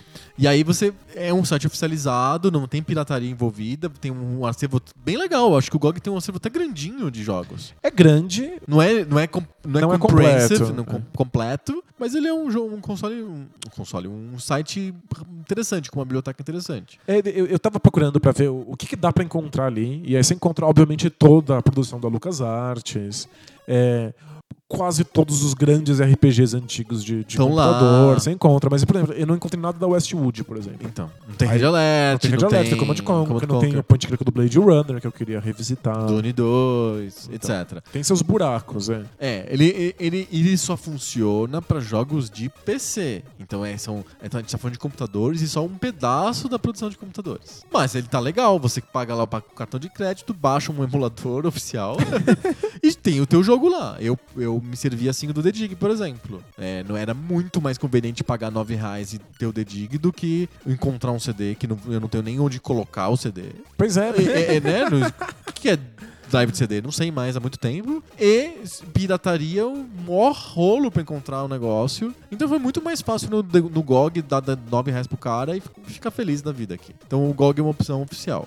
Pra videogame, a gente tem que de- contar com a boa vontade tanto do fabricante do console quanto do, do, da, do estúdio que fez o jogo pra lançar uma versão Classic ou, ou Virtual Console ou coisa desse tipo. É, te- várias, vários estúdios lançam isso. A CNK acabou de relançar um monte de jogos em versões jogáveis em consoles modernos e em computadores. Sim. A SEGA costuma rel- relançar blocos. Então, bloco com quatro ou cinco jogos antigos. É A Capcom também faz isso. A Capcom. É, o- Você vai lá na PSN ou na, na Live e a- e escreve Classics, você vai vir um monte de jogos de arcade, jogos de console, etc., que são oficializados pra você baixar exatamente o jogo, a emulação, é a emulação oficial. Exato. E é, é a saída ética, sem dúvida. Mas a gente tem que começar a repensar um pouco como é que essa ética funciona. Uhum. Porque eles estão tirando o leite de uma vaca muito antiga Essa vaca tá velha. Mas é uma, é uma marca bem velha. É, os, os desenvolvedores originais desses jogos nem estão mais por lá. E custa muito caro. São caros. São caros. Eles, São caros. eles revendem a preços bem, bem gordos pra. Porque tem que pagar muita gente na cadeia, tem que pagar pra Sony, tem que pagar pra Microsoft, tem que não sei o E quê. tem, obviamente, que explorar o cara que tá querendo comprar isso com fator Ele quer, nostalgia. é, é, né? exato, ele quer muito jogar Galaga no PlayStation dele. Exato. funciona. Você compra, o jogo vem e ele funciona normalmente. É lindo. A experiência é boa. Não é tão simples de encontrar nas lojas. Você tem que ser meio esperto pra encontrar os jogos, porque ele tá, ele tá enterrado no meio de jogos novos ali. Exato. Então, meio chatinho de encontrar. Por sorte, muitos colocam Classics ou algo assim no nome. Você escreve Classics e vem todos os jogos antigos pra você jogar. É porque é difícil, não sabe o que procurar, né? Você não Exato. sabe quais jogos estão disponíveis, quais não estão, né? Sim, é muito, muito pulverizado, mas é uma opção real. Sim. Pra E quem não a quer ir Nintendo? pela emulação, Se eu quiser jogar Mario, oficializado, eu, realmente eu sou uma pessoa muito certinha, não quero pirataria nem jogar no browser. Eu quero jogar Super Mario Brothers Você no, pode- meu, con- no meu console. você pode usar o Virtual Console. É, bom, primeiro que a, a Nintendo já te vendeu esse jogo remasterizado no Super Nintendo. Ok, é o All Stars. No Nintendinho você tinha Mario 1, 2 e 3. No Super Nintendo tem Mario 1, 2 e 3. Dentro Aí do All depois, Stars. no Game Boy Advance, Tem a eles te versão revendem deles, de é. novo o Mario 1, 2 e 3. Ou seja, eles te revendem esse jogo em milhões Desde de 85. plataformas, desde 85, sempre com preços cheios. Como se o jogo fosse novo. Pô, mas é o Super Mario. E continua é, eternamente. É, agora existe o Virtual Console. O Virtual Console é esse grande emulador que a, Nin- que a Nintendo emulador oficial da oferece, é um Nintendo. emulador oficial. E aí volta e meia ela disponibiliza alguns jogos pra isso e aí você compra e tem esse jogo pra sempre no seu Virtual Console. Isso tá disponível em todos os consoles deles. Exato. Então tem os Marios, tem os Zeldas, Hum. mas tá E te- muito longe de ter o, o catálogo completo Imagina. do Nintendinho. Não tem. Tem outra opção que a Nintendo trouxe pra gente no ano passado, que é o Nintendozinhozinho. Que é o Classic Edition. É um hardware que lembra um Raspberry Pi. Você pluga na tua TV com HDMI, vem com controles réplica dos controles da época e vem com 30 jogos selecionados. E agora a Tectoy tá fazendo a mesma coisa com o Mega Drive. Isso. É, aí você- é, é- é como ter a experiência do, con, do, contro, do console original, só que ele é fabricado de novo. Vai. É, essa é a opção da, da SEGA. No caso da Nintendo, eles fizeram um Raspberry Pi com o selo Nintendo. É um emula- emulador mesmo, né? É um emulador emulador mesmo, com saída HDMI. A SEGA optou por fazer um que não tem nem saída HDMI. Ele tem a saída analógica mais ou menos parecida com o que era na época do, do Mega Drive mesmo. Mas tem, a, a Tectoy lança um Mega Drive portátil é, com telinha e Sim. É tal, e bate- emulador bateria. Aquilo. é emulador mesmo, você pode É. baixar os ons no, no, no- Sim. no seu computador Você e, enfia num SD. e coloca no SD e aí roda bonitinho. né? Isso. Então, oficialmente, é limitada mesmo a oferta de, de retro gaming. Se você quiser ir pelo caminho oficial, você vai ter um retro game muito limitado. Exato, tem coisas que você simplesmente não tem acesso ou que não vão funcionar direito como deveriam. O cara não quis lançar, não lançou, adeus, tchau, morreu. Não existe mais. Pois é. Pra todos os efeitos, não existe mais. Existe o rumor de que a Nintendo vai lançar o sistema de assinatura no Switch, que você pode, vai ter acesso a um, um conjunto selecionado de jogos antigos pra jogar no teu Switch. A Netflixação da Nintendo. Isso, você paga 10 real lá por mês e você tem a vontade dos jogos. Mas vai saber que jogos são esses, se tem jogos que você, que você quer ou não quer. Nem de, nem de longe é o que a, a pirataria oferece. Não, sem Sendo dúvida. bem honesto, as opções oficiais não são tão boas quanto a pirataria. Lembrando que O que mais chega perto, na minha opinião, é o GOG. O resto é muito longe da, da pirataria. Mas é, a pirataria de emulação, inclusive, destrói as fronteiras. Você começa a ter acesso a jogos japoneses, ou Aham. jogos que não foram lançados, e inclusive abre essa porta para que os tradutores f- traduzam esses jogos pra gente, para que a Sim. gente possa ter contato com coisas que a gente Exato. jamais teria. Lembrando que um dos meus jogos favoritos na vida, que é Mother 3, não foi lançado no Ocidente. Ou você emula isso, Ou não joga. ou você não joga. E engraçado que a emulação nem foi pensada pra você fazer isso nos computador. Quando você vai lá no site oficial da tradução do, do Mother 3, ele te ensina como passar isso pro seu Game Boy Advance, Aham. que é o console pelo qual o jogo foi projetado. É pra você jogar no hardware mesmo. E tem um jeito? Tem um jeito, tem, tem uma maneira de fazer isso acontecer. Aham. O Game Boy Advance você compra uns cartuchos que são vazios. Ah, aí Eles você são pura joga lá, memória. você grava lá. Você bota no seu computador e grava os ROMs neles. Perfeito. Então, tem jogos que a gente nunca saberia que existem Se a não gente fosse, não tivesse é. acesso a e- a esse exercício museológico que é a emulação. Não, é fantástico. E sem a emulação também não teria os vídeos do YouTube, porque você acha que o cara tá jogando Mario no computador, no, no, no Nintendinho mesmo, quando ele grava no YouTube lá o vídeo? É muito- não, é muito a difícil maioria de- das vezes é emulação. É muito difícil de você conseguir registrar a imagem. O único cara que eu, que eu conheço que joga no console original por motivos. Por não sei qual que seria, medo de processo, sei lá, é o Angry Video Game Nerd, que ele faz uma puta engenharia doida pra gravar os- ele jogando Nintendinho. E é difícil. É di- Ele mostrou como que ele faz lá. É difícil, ele grava num DVD, ele tem um gravador de DVD que é plugado. E- no- que é- E já, já, já viu ele mostrando o desespero que é conseguir fazer isso com os portáteis? Na- Nossa, com os portáteis é um. É uma ele põe a desgraça, câmera em cima, é um... achar o ângulo é horrível. Pois é. Dá muito trabalho, o emulador seria muito mais fácil. Mas é isso, acho que a gente tá numa época que. Uma época particularmente feliz pra gente ser um retro gamer. Sim. Em que as pessoas estão querendo conhecer a história dos videogames. A história dos videogames nunca foi tão acessível quanto ela Sim. é hoje. Você só precisa escolher qual é o caminho que você vai, que você vai trilhar pra- pra ter acesso a esses A jogos. gente, a gente espera que esse pequeno guia prático, que funciona mais ou menos como um Poco Pixel número zero, vai. Ele é um lugar onde você pode começar a escutar o Poco Pixel o episódio de hoje. E espero que ele seja útil pra quem tá querendo ser um retro gamer e não sabe como. A gente deu milhões de dicas aqui, eu acho que a gente consegue pensar nesse episódio como um bom pontapé inicial. É isso aí. Vamos pro high five? Bora lá. Partiu!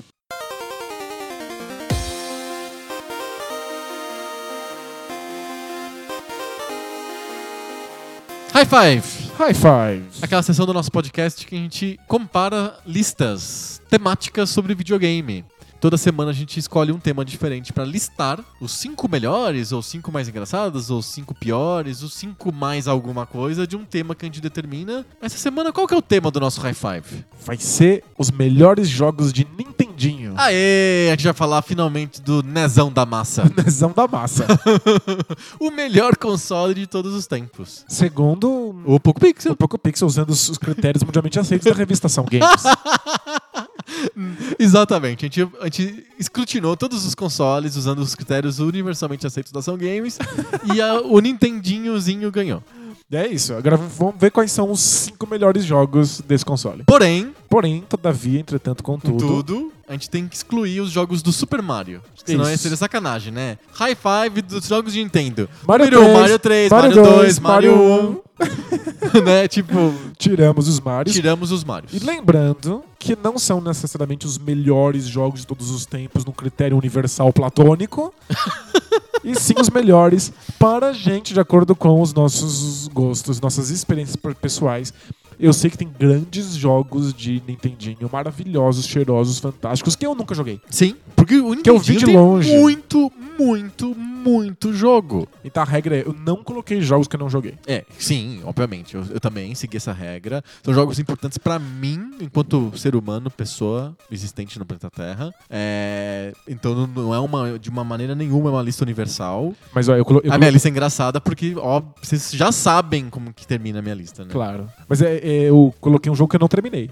É, mas, tipo, normal. O Nintendinho é, É, feito de Nintendinho é assim. jogos que você não termina. Então, só pra todo mundo já saber como é que sua lista termina, Mas tem os outros jogos, ou tem Então, outros mas eu- quatro jogos surpresa. eu tô com esse receio. Eu acho que a nossa lista vai ser idêntica. Será?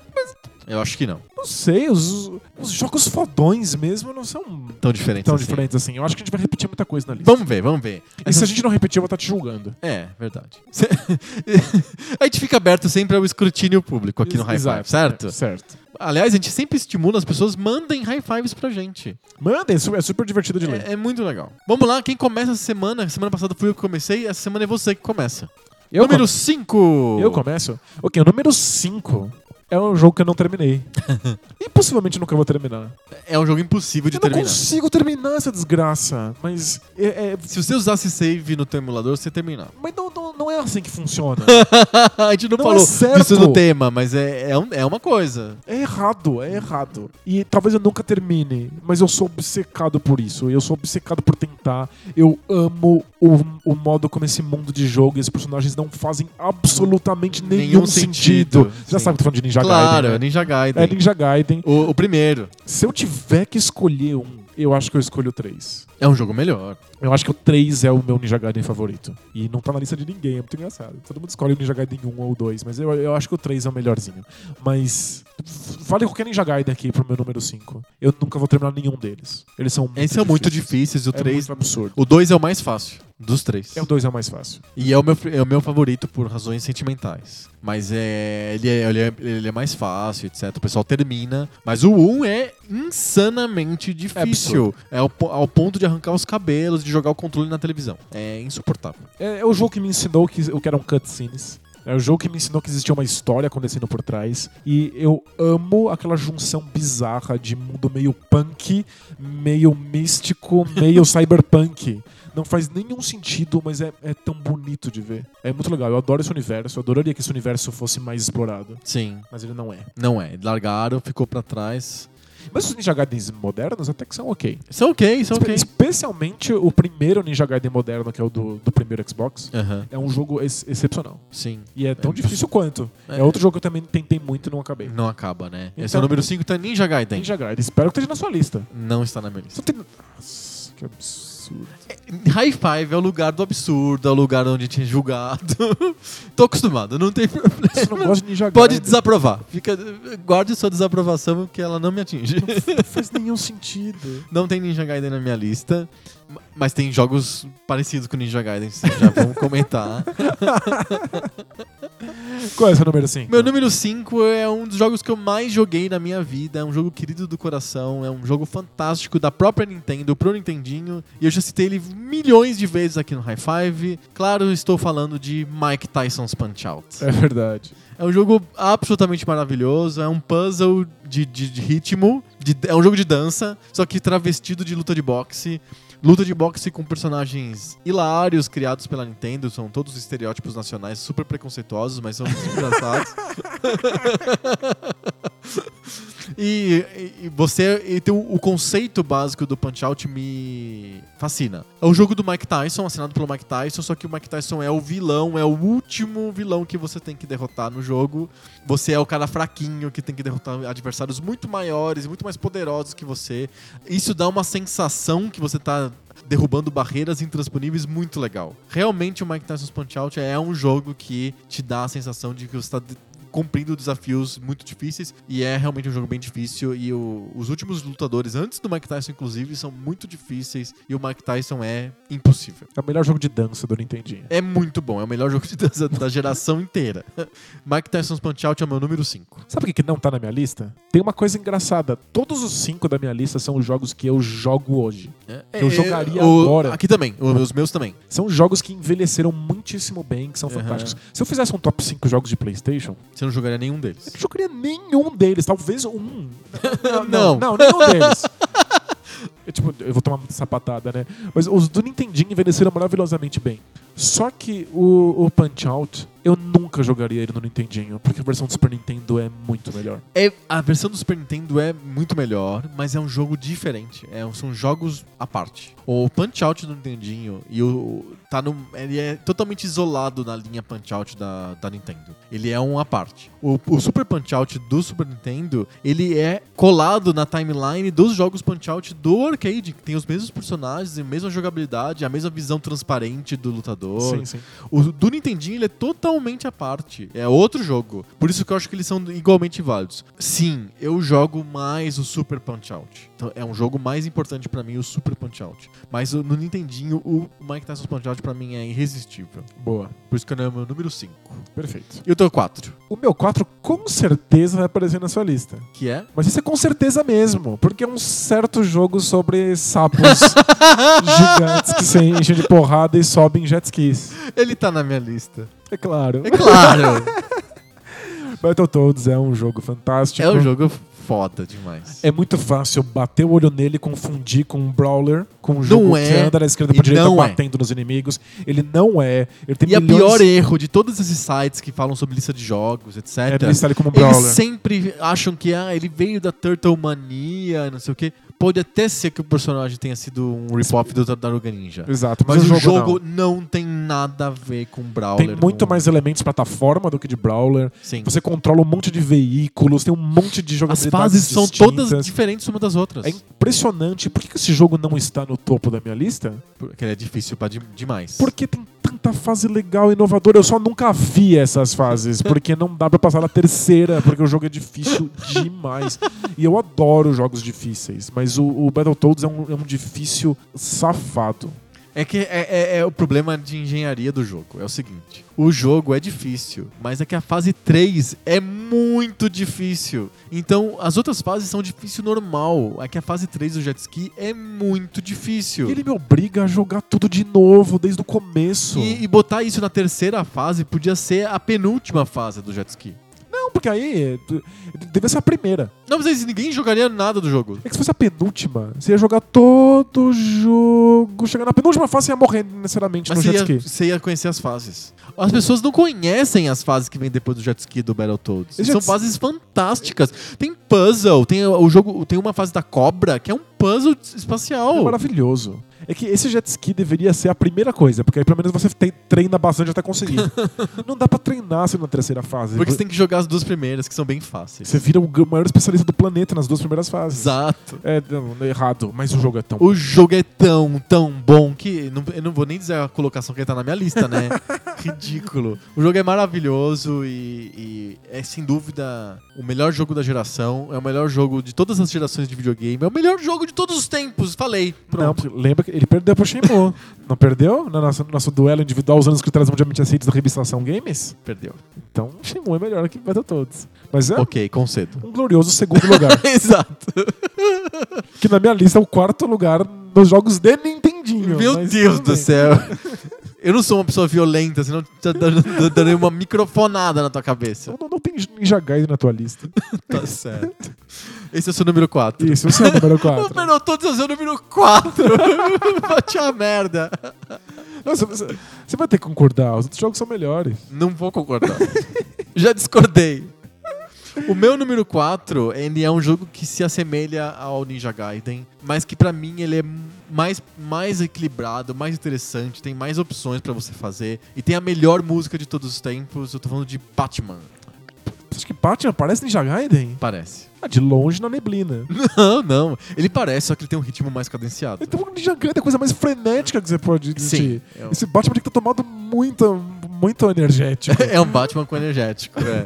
Não, mas o Batman é muito legal. Tem- Você usa as armas, você soca, você tem que pular nas paredes igual o Ninja Gaiden. É, é um jogo bem difícil, mas não impossível que nem o Ninja Gaiden. Tem um, gráficos muito bons para o Nintendinho e a música é fa- fabulosa. É, é um jogo incrível, um dos melhores jogos de plataforma de todos os tempos. É o melhor Batman até a série Arkham. É o melhor Batman até a série Arkham, ponto final. É, e é um dos melhores jogos de super-heróis já feitos em todos os tempos. É, não, não tá na minha lista. Ok. É que de- de- eu tô acostumado porque realmente é um jogo mais obscuro. Pouca, eu, joguei, gente, eu joguei pouquíssimo. pouca pouquíssimo. gente fala desse jogo. E é um, é um baita jogo. É muito legal. Mas eu Tem até admito- cutscenes, cutscenes bonitas. É, é um jogo incrível. Eu admito que a, a música é inacreditável. É muito bom. É surreal. É surreal. É muito legal. Batman é o número, número 4. Boa. Isso é o número O 3. meu número 3 é um jogo que termina com o número 3. Ah. É o Mega Man 3. Olha só, tá na minha lista também.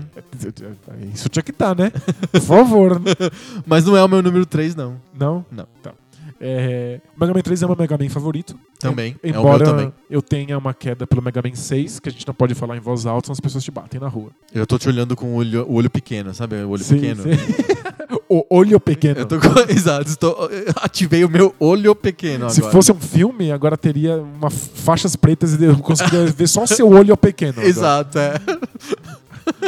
Mas eu gosto muito do Mega Man 6, mas o Mega Man 3 é o melhor. É o melhor. é São o melhor. os, os melhores vilões, os melhores poderes, as melhores fases. As fases são incríveis. É difícil, é.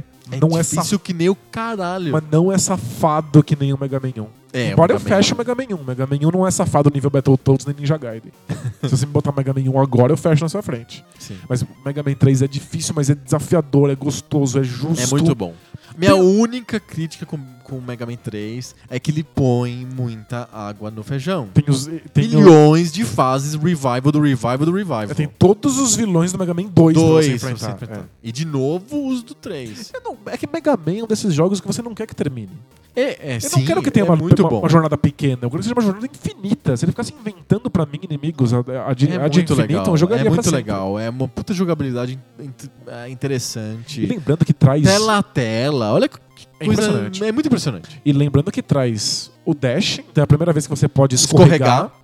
Então, e a primeira vez que eu fiz o Rush. a primeira vez que vem o Rush, que, é, o cachorro, cachorro. Que, que traz um monte de elementos novos pro Mega Man. Vários puzzles novos, porque o Mega Man tem vários puzzles, é, é engraçado pensar nisso, mas o jogo tem vários puzzles. né? E o Mega Man 1 e Mega Man 2, a gente já tava acostumado, a gente achava que era aquilo. Mega Man é isso aí. Quando vem um cachorro, um robô com um milhão de possibilidades, você tem que ficar pensando qual que eu vou usar agora pra conseguir tal benefício. Sim. O jogo se transforma, abre, t- abre tantas E possibilidades. você tem que coletar a energia do robô, das várias versões do robô, do cachorro robô. Exato. Como é que a Capcom conseguiu trazer ideias tão boas? É muito legal. No número 3 de uma franquia. Sim. Isso é, é realmente impressionante. É o melhor jogo um da dos série jogos Mega da Man. Capcom, é. um dos melhores jogos da Capcom, um dos melhores jogos do Nintendinho. E tá na minha lista também. Mas É Melhor não, música de qualquer Mega Man. É a melhor música dos Mega Man, é incrível. E é- que é um jogo tão legal que não tá na minha lista no, no meu número 3, é o meu número 2. Boa! Boa! Respeito. Respect.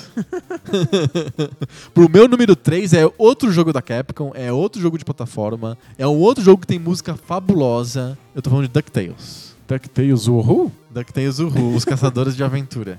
É, ele é uma- um jogo feito na engine do Mega Man, inclusive. Ex- Exato, é por isso que não tá na minha lista. Porque se eu tiver que escolher um dos dois, eu jogo o Mega Man 3. Eu também jogo Mega Man 3, mas o DuckTales ele traz uma jogabilidade ligeiramente diferente pro mesmo engine, pra mesma mesmo arcabouço de jogo. São fases abertas, né? Isso. Não é frase linear que nem Mega Man. Você pode ir pra qualquer lado, Pra qualquer lado. qualquer direção. tá? e- Ele e não voltar. é tiro, não é, te- é, é mais ou menos tela a tela, ele fica um híbrido entre tela a tela e scroll.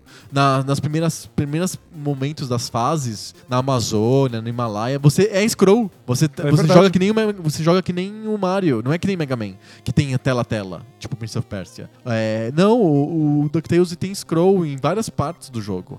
É, mas tem a história do de você escolher a fase, tem bastante backtrack, que é bem engraçado.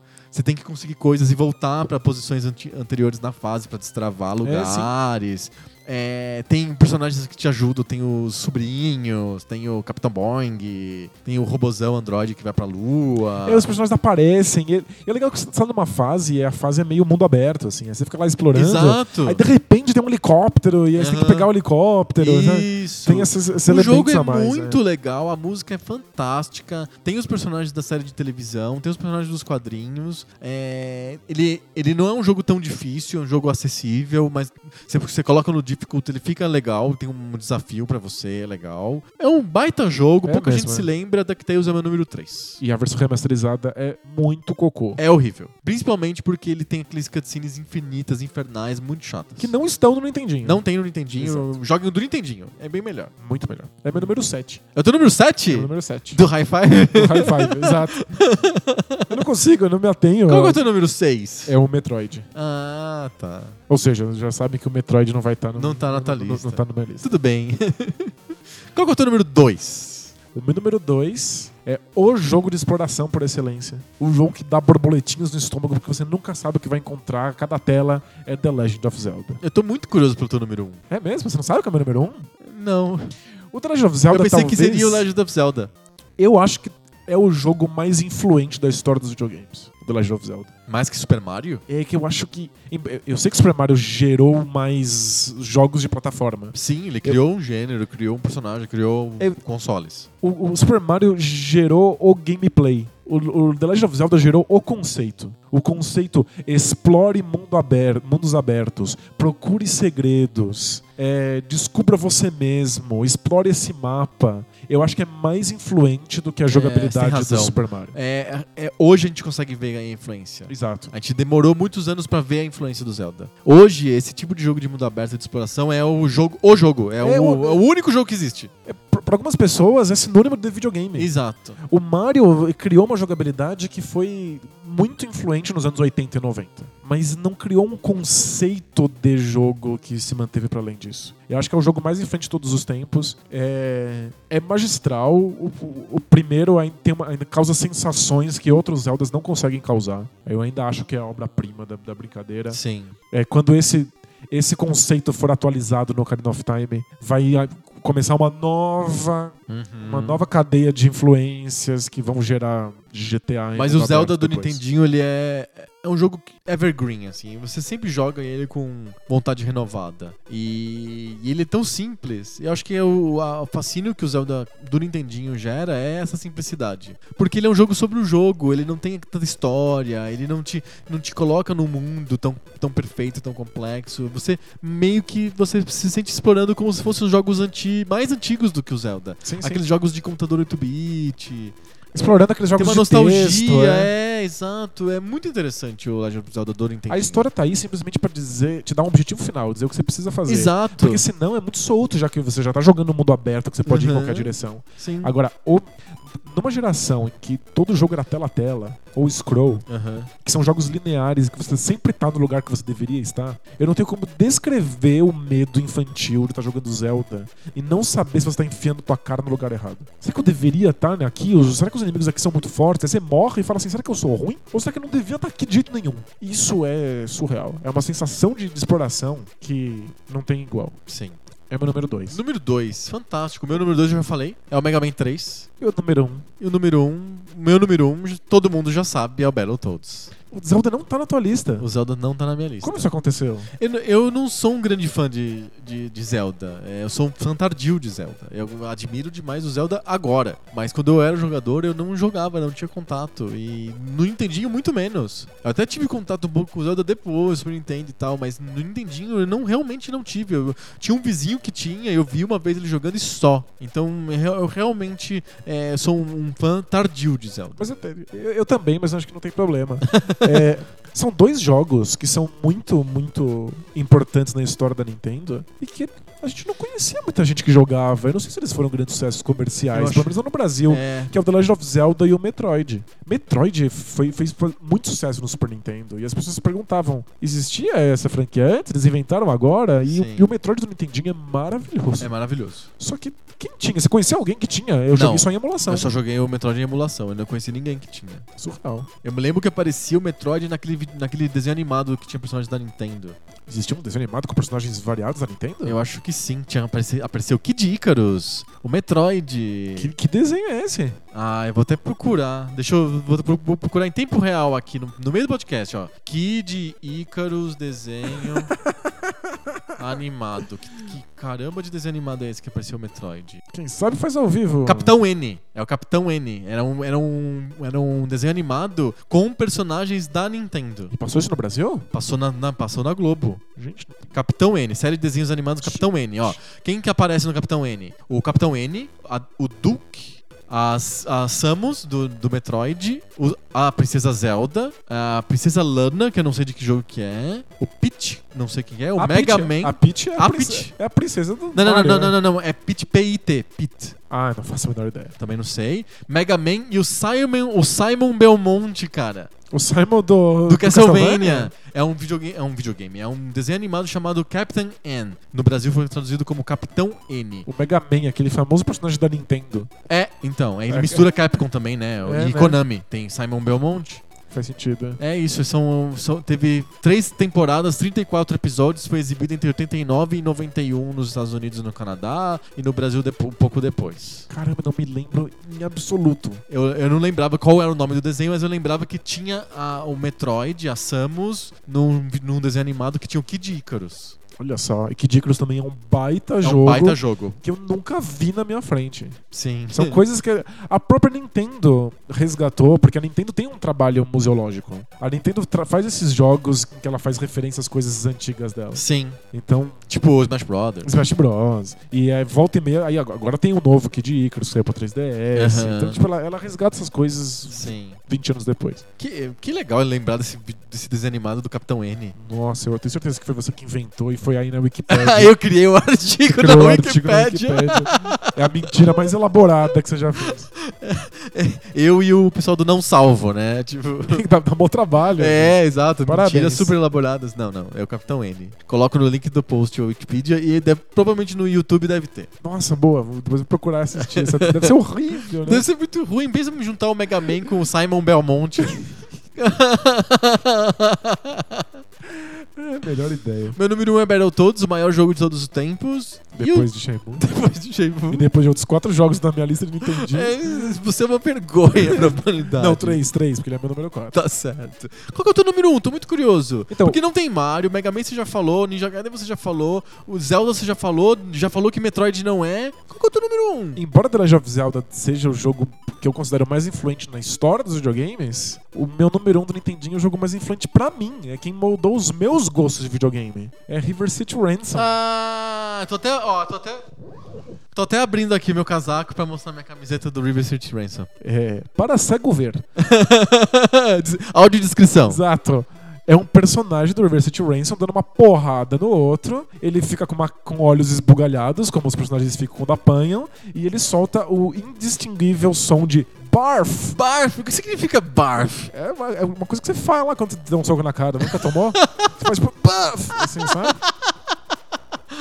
Eu acho que isso que fez essa- esse desenho ser tão icônico e faz- fazerem camisetas com ele. É Mara- o barf. Maravilhoso. River City Ransom é um jogo muito legal mesmo. É, mistura brawler, você anda de um lado pro outro batendo nas pessoas, mas é mundo aberto, você vai pra qualquer lugar, em qualquer ordem, em qualquer direção. Você ganha dinheiro, ganha experiência, compra golpes novos, compra movimentos novos, compra itens. É uma cidade que existe, é uma cidade japonesa, com arquitetura japonesa. Senta nas lojas, tem comida japonesa. É você experimentar uma outra é o mundo cultura. aberto no Nintendinho. É, é como se você estivesse aí no GTA andando em Tóquio. Esse- esse- Sabe? Fantástico. É, tipo, Você, você realmente. No Nintendinho, era surreal pra mim você ter essa experiência de conhecer uma nova cidade. Enquanto você tá descobrindo golpes novos É e muito enchendo legal. todo mundo de porrada. E o- o- a parte de porrada do, do River City Ransom é bem legal. É muito boa. É muito boa. E não é um button smasher. Você não pode ficar só apertando o botão tem sem tem um parar. esquema, tem um. Tem esquemas, você tem que descobrir golpes novos. Então tem- você pode ir pra qualquer lugar, mas alguns lugares tem inimigos que são difíceis demais. Se você não tiver alguns movimentos mais poderosos, ou movimentos que batem em múltiplas direções, você não tem chance. Então você vai descobrindo no seu ritmo quais inimigos você é capaz de vencer e quais você não é. É, são as minhas mem- memórias de mais fascínio né, na, na infância. Eu olhava Re- River City Ransom e eu não acreditava que o jogo fosse possível. E é o meu número um, Fantástico. disparado. Muito bem lembrado, do River City Ransom, uma versão americana de um jogo japonês lá do Kunio-kun, que é o personagem principal da Technos. Mas é um, é um jogo que eles mudaram zero. Não, mudaram muito pouco. Você ainda come onigiri no, no- nas lojinhas, sabe? A gente ficava pensando, o que que será que é um onigiri? É, é, é muito bom, aliás. Queria um agora, na minha frente. Traz aí um nigiri sushi pra mim, que eu tô Ó. comendo. Eu tô, tô com fome também. Nossa. não, é, é muito bom o Nigiri. É, não, River City Sins é um baita jogo, puta lembrança legal. E as listas ficaram diferentes. Você tinha medo que as listas ficassem muito parecidas? Ah, eu- porque eu, eu tinha esperança que você tivesse algum bom senso. eu... também! O Battletoads em quarto! Você tá, você tá doente. A gente repetiu dois dos cinco. Mega Man 3 e Battletoads. Sim, eu, eu, eu tô feliz. É, São listas diferentes, eu acho que ficou mais divertido pra quem tá ouvindo a gente. Boa. Muito bom, debate de bolso? Tem certeza? Vamos lá, vamos lá, vamos lá. Toca a vinheta aí. Toca a vinheta do Debate de Bolso. Debate de bolso? Debate de bolso? É. Então. Eu não sei direito como falar isso. Ó, eu vou ler duas cartinhas que a gente recebeu essa semana que explicam o que tá acontecendo com o debate de bolso essa semana. Bora lá. A gente recebeu uma cartinha do Bruno. O Bruno escreveu pra gente dizendo que ele gosta muito do Poco Pixel quando o assunto é videogames. Mas quando assuntos políticos são abordados, ele não, ele acha que não é legal misturar. Ele diz que a gente, que ele- a, a- ele- a posição, a nossa posição de esquerda fica clara, mas eu acho que isso, isso desabona um pouco o argumento dele. Mas eu tô, tô- tô tirando, esqueçam essa parte. E eu adoro que tem um pessoal de esquerda que fica muito bravo com a gente porque a gente é muito moderado. A gente é muito moderado. Mas então, ele acha que não é legal misturar. Quando ele assina um podcast sobre videogames, ele quer escutar videogames. Podcast sobre política tem um monte de outros podcasts de política. Tem mesmo? Tem, tem bastante. Ah, é? Tem. Que ele não quer misturar as coisas. Legal. Essa é a posição do Bruno. Um jeito de responder ele seria: É, você- quando começa o debate de bolsa, você, Pode pular. não você tem pode problema. pular. não- Até porque tá, gente deixa tá no sempre final. marcado lá, É. o, tá marcado o, o- o- quando começa e quando termina. o- Exato. cada então, coisa, Cada né? coisa. Então a gente tem, tem lá. Mas a gente também recebeu uma cartinha do nosso amigo Ivo Neumann, lá do, do Treta. que ele falou assim, ele escreveu no Twitter isso, que todos os dias ele faz uma oração pros pa- padroeiros orixás dele, pro Poco Pixel lançar um compilado do debate de bolso. Um compiladão? É. Então ele é a favor do debate de bolso, ele tá do outro polo, ele tá no polo oposto do Bruno. O Bruno não gosta do debate de bolso, ele quer videogame. E o Ivo Neumann, ele quer debate de bolso. Quer mesmo. um Ele quer compiladão, mesmo, ele é. quer um compiladão do debate de bolso. Então, o que a gente decidiu aqui? A gente decidiu dar uma microcongelada no debate de bolso. Segura ele um pouco. A gente promete que é temporário, é rapidinho. Quando que termina os finais da NBA mesmo? Acho que Daqui umas duas semanas? umas, umas duas semanas no máximo. É, exato. Segura um pouquinho, segura um pouquinho. A gente promete que o debate de bolso vol- vo- vai voltar. Daqui a pouco ele volta. A gente vai dar um hiato nele, é um hiato temporário. Respira, respira e a gente já volta. Isso, ele tá vol- combinado? volta com novidades. Isso, vai ser melhor, vai ser mais legal. Segu- Segurem aí os, os cavalos. Combinado? Combinado? Sem incêndio, não vão jogar fogo na, na gente. Não, por, por favor, já toma um sapatado bastante por ter falado mal do Final Fantasy. exato, exato. Então, segurem um pouco. É, vocês vão. A gente garante que vai ser mais legal. Legal? combinado? Combinado! Combinado. Vamos para cartinhas? Cartinhas? Cartinhas. Cartinhas.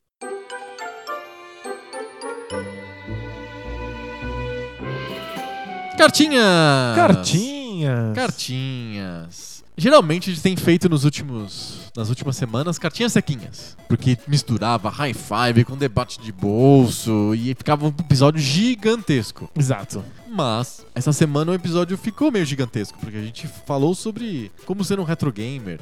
Então, É, é uma longa jornada. uma- É um guia prático. É uma longa jornada se você quer ser um retro gamer. Exato, só os puros de uma coração. longa jornada para o topo. Exato.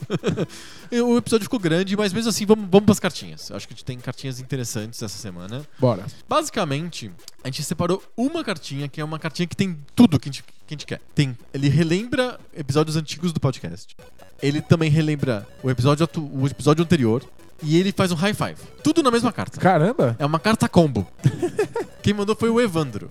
Ele disse que o, o Poco Pixel faz companhia pra ele nas longas viagens de carro que ele faz. Que legal. Olha só, podcast tem esse poder. tá? o podcast tem um poder incrível, né? Ajuda as pessoas em viagens de carro, viagens de metrô, lavar louça, fazer faxina, Pois é. fila do banco. Fila- não, pro- eu sou É só ti- você, é. Eu sou hashtag Team Fila. Se fosse só, eu não tinha fila. Maldito. Não, não, mas é que as outras pessoas que estão na fila não estão escutando podcast. Eu não sei. Eu, eu, eu agora vejo as pessoas de fone de ouvido e eu fico assumindo que é tudo podcast. É, é mesmo? É, tá todo mundo ouvindo Poco Pix e não sabe que sou eu. Eu virtualmente, né, eu nunca escuto outra coisa que não seja podcast na rua. Assim, fila do banco, vai. Ou lavando louça, ou fazendo faxina. Eu só escuto po- é, podcast. Eu via muita música, mas aí eu fiquei, fiquei chato. Eu- é Eu, come- eu comecei a e- exigir ambiente pra am- música. ambientes melhores e fones melhores. E aí, É, enfim, agora eu tô só meio escuto- assim também. Eu escuto música no computador na maioria das vezes. E às vezes até paro de fazer todo o resto só pra f- escutar música. E pra fazer, acompanhar as tarefas do dia a dia, podcast é, é o canal. É perfeito. Então, o Evandro ele escuta a gente quando ele tá nas viagens de carro. E aí ele escutou um programa que a gente fez há um tempo atrás, acho que foi no ano passado, que mudou a vida dele. Caramba! Sim, foi o programa do Pixel de Cartolina. Foi um programa que a gente falou sobre jogos de tabuleiro. Ah, sim, sim, faz sentido. Ele disse que ele não sabia que Mudou a minha existiam. também. É. Ele disse que ele não s- sabia que existiam jogos de tabuleiro modernos. Uau. E aí, de repente, ele ficou viciado em jogos de tabuleiro modernos. Ele completou uma estante já. Nossa, que... tamo junto. Cuidado com o mofo. É, o mofo é um negócio A gente perigoso. tava conversando antes do podcast sobre mofo. É. Mofo é uma coisa que, que compl- complica quem gosta de jogos de tabuleiro. É. E aí, ele escutou o podcast anterior, que foi sobre jogos de vanguarda. E ele misturou as duas coisas, ele bateu os dois assuntos no liquidificador e ele traz um assunto pra você discorrer, Danilo. Você que é o cara do- dos jogos de tabuleiro. Bora. Que é a mistura entre jogos de tabuleiro com jogos digitais. Que diz que foi lançado no Brasil agora um jogo chamado Mansions of Madness. É a segunda edição, né? Que é a mistura um jogo de tabuleiro analógico com um aplicativo de celular. E isso gerou uma, um bafafá no meio É verdade.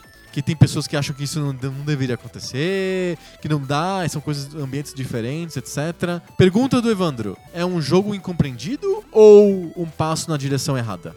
Então, o Mansions of Madness é um jogo já antigo em que. baseado no, no universo do Cthulhu, Certo. então faz parte do que eles chamam de mitos, né? Mitos. E, então são vários investigadores entrando numa mansão e aí eles têm que investigar coisas e resolver quebra-cabeças e enfrentar monstros bizarros. E aí ele- eventualmente eles vencem a missão e aí o jogo acabou. E aí tem várias missões diferentes que você pode jogar. Só que pra que isso aconteça, alguém tem que ser o mestre do jogo. Então, é- assim como num- um mestre de RPG fica inventando as histórias, é, esse mestre do Mansions of Madness precisa ficar colocando quais são os cômodos que vão fazer essa mansão conforme os exploradores vão adentrando. Aham. Ele sabe quais são os monstros, ele controla os monstros, ele sabe qual é a rolagem de dano, etc. Só que não é um exercício criativo, é um exercício mecânico. Ele fica com um guia na mão dele, vendo exatamente o que vai acontecer quando a porta se abre. Não é um jogo de interpretação de personagens. É um jogo de tabuleiro que precisa que um robô vá fazendo as coisas para que os exploradores visitem. Então você precisa de um jogador que faça isso. Não é a posição mais divertida do universo. Tá todo mundo se divertindo e você tá lá trabalhando de graça. Mas, é o que- mas é necessário. É, É um necessário, trabalho que não- alguém tem que fazer. É Alguém tem que fazer. Então alguém, alguém conhece mais as regras, topa essa brincadeira. Eu fui muito mestre de RPG, mas mestre de RPG é um trabalho criativo. Você faz as suas campanhas, você inventa o que vai acontecer agora. É como se o banco do banco imobiliário fosse um jogador que não joga. Exato, ele precisa estar ali. Só E- fazendo, contando dinheiro. Imagina se o, ba- se o- o- se o banco imobiliário é, não tivesse um tabuleiro completo, tivesse só a primeira casa. Aham. E conforme os jogadores vão andando, um cara tem que ficar lá colocando as próximas casas do Sim. tabuleiro, sabe? É ele isso. tá ali só pra isso. E aí, eventualmente, alguém teve a, a brilhante ideia de substituir essa pessoa por um aplicativo de Um celular. robô! Um Afinal, robô de robôs verdade. estão tomando os empregos, estão fazendo todas as tarefas aí que os humanos faziam. Exato. Aí o o aplicativo de celular vai lá e fala: coloque tal peça na frente do tabuleiro. E aí, por que não fazer todo o resto? Em vez de eu ter que tirar uma carta e ler a carta pras pessoas pra dizer o que aconteceu, por que, que o aplicativo já não me tira essa carta e lê ela? Então eles contrataram dubladores, os desafios agora tá tudo sonorizado. Você abre uma, uma- uma sala, faz um barulho de uma porta abrindo. Então agora o Tem um aplicativo. ambiente, Tem um né? é ambiente, o, o- o aplicativo cria essa ambientação. Legal. E você c- complica, um- você tira uma complicação que é a, j- a rejogabilidade de jogos de tabuleiro. Porque a rejogabilidade depende da quantidade de cartas. Num jogo como esse, que são missões e quebra-cabeças, se vier duas vezes a mesma carta, você já sabe o que vai acontecer. Aham. Se você tira as cartas e você simplesmente faz o aplicativo sortear essas cartas, Fantástico. ele pode colocar infinitas cartas lá dentro. eu pensei, porque eu- eu- eu- minha experiência com jogos de tabuleiro não é com jogos de tabuleiro modernos, é com jogos de tabuleiros clássicos. Sim. E eu pensei imediatamente num Scotland Yard infinito de aplicativo. Exato, funciona. É é a mesma ideia. Então, tipo, o aplicativo cuida das cartas, cuida das possibilidades. Ele, ele fala assim, ó, ro- role os dados. Aí você rola dados de verdade. Aí ele pergunta, quantos, quantos dados caíram cinco ou seis Aí você fala assim, dois. Aí ele te fala o que aconteceu. Uhum. Então é um híbrido esquisito. Porque eu entendo os críticos. Se o aplicativo tá fazendo tudo isso, Por que não é um jogo de por que aplicativo? não é um aplicativo? Aham. Por que que ele precisa das miniaturas? Por que, que ele, ao invés de não me mostrar a mansão, É um jogo. ele me, me manda colocar as peças que formam essa mansão na, na- na mesa. Uhum. É porque jogos de tabuleiro são experiências diferentes. São experiências sociais. Tem que estar todo mundo junto. Todo mundo tá junto, tá todo mundo olhando ao mesmo tempo para aquela mansão enorme. Cada um tem a sua pró- as suas próprias peças. É gostoso pegar, é gostoso cheirar. É uma experiência analógica. É, de certa maneira, se desligar desse mundo digital. Então, as pessoas que gostam muito da experiência é, física do jogo de tabuleiro reclamam de ter um ap- aplicativo. As pessoas que gostam muito da- da- dos videogames reclamam de por que, é que precisa ter essa parte física. Então, é um híbrido que faz inimigos dos dois lados mas funciona tão bem que a quantidade de pessoas apaixonadas pelo jogo é bem maior do que os detratores. O jogo custa muito caro, porque é um jogo que tem uma quantidade muito grande de peças e componentes de Aham. miniaturas. Chegou num preço bem acima da média no Brasil. e os- Quanto? é, o jogo custa 400 Uau. reais. É, em alguns lugares você acha por 450. Uau. Porque o jogo tá esgotando. Essa tiragem... Funcionou. Essa, essa primeira tiragem brasileira vai desaparecer das prateleiras muito rápido. Aham. Então funcionou. O aplicativo é gratuito. Que foi? O aplicativo é gratuito, sim. Mas tá- novas missões vão ser lançadas e você tem que pagar por elas no aplicativo. Ah, inte- é interessante o modelo. O modelo é legal.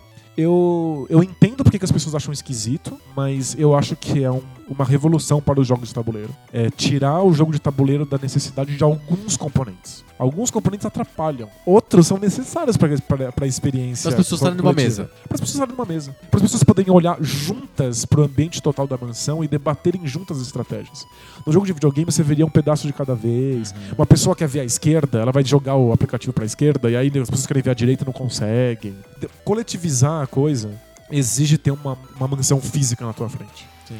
Mas te livra da- do fardo de- das cartas, aumenta a Tem rejogabilidade. um cara que fica só pra isso. Exato.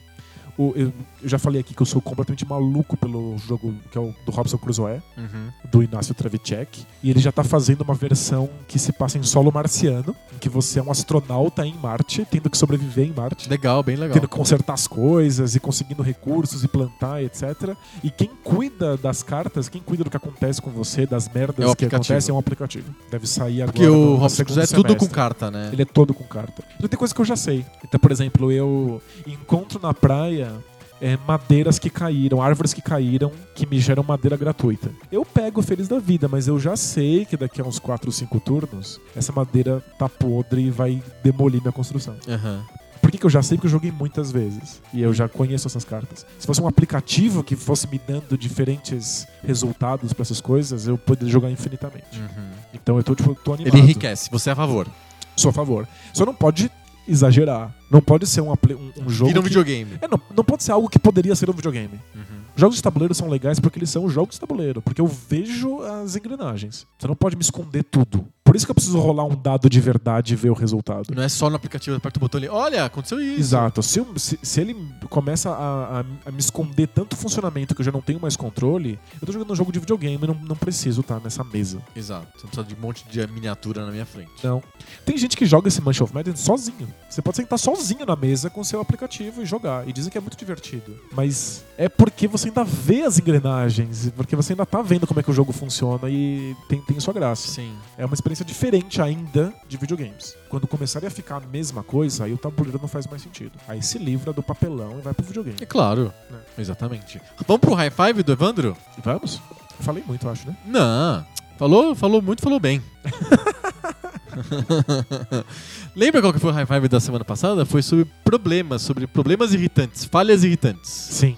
Número 5 do Evandro é controle sem fio do Super Nintendo que gastava uma quantia absurda de pilha. Nossa, isso existia? Funcionava a menos de 2 metros do console e perdiam a sincronia se alguém passava na frente. Devia ser um, alter- um controle alternativo, sei lá, que não funcionava. A tecnologia wireless da época era absurda, né? Muito ruim. Lembra do Mega Drive, ou do Master System, que tinha uma antena gigante que você tinha que Ah. abrir pra, pra, pra, É pra que, era o jogar à pró- distância? é que é assim, é o próprio con- controle, é o videogame. Isso! eu- Você eu- enfia o cartucho. Enorme! Ele é gigante e aí você joga ele a antena, ela é- funciona como uma emissora de televisão que sin- você sintoniza no canal 3 da tua TV. Ele tá realmente emitindo sinais de televisão aquela antena que você vê numa- nesse Master System. É uma ideia de jogo portátil. Gente, Portátil não, por- jogo sem fio.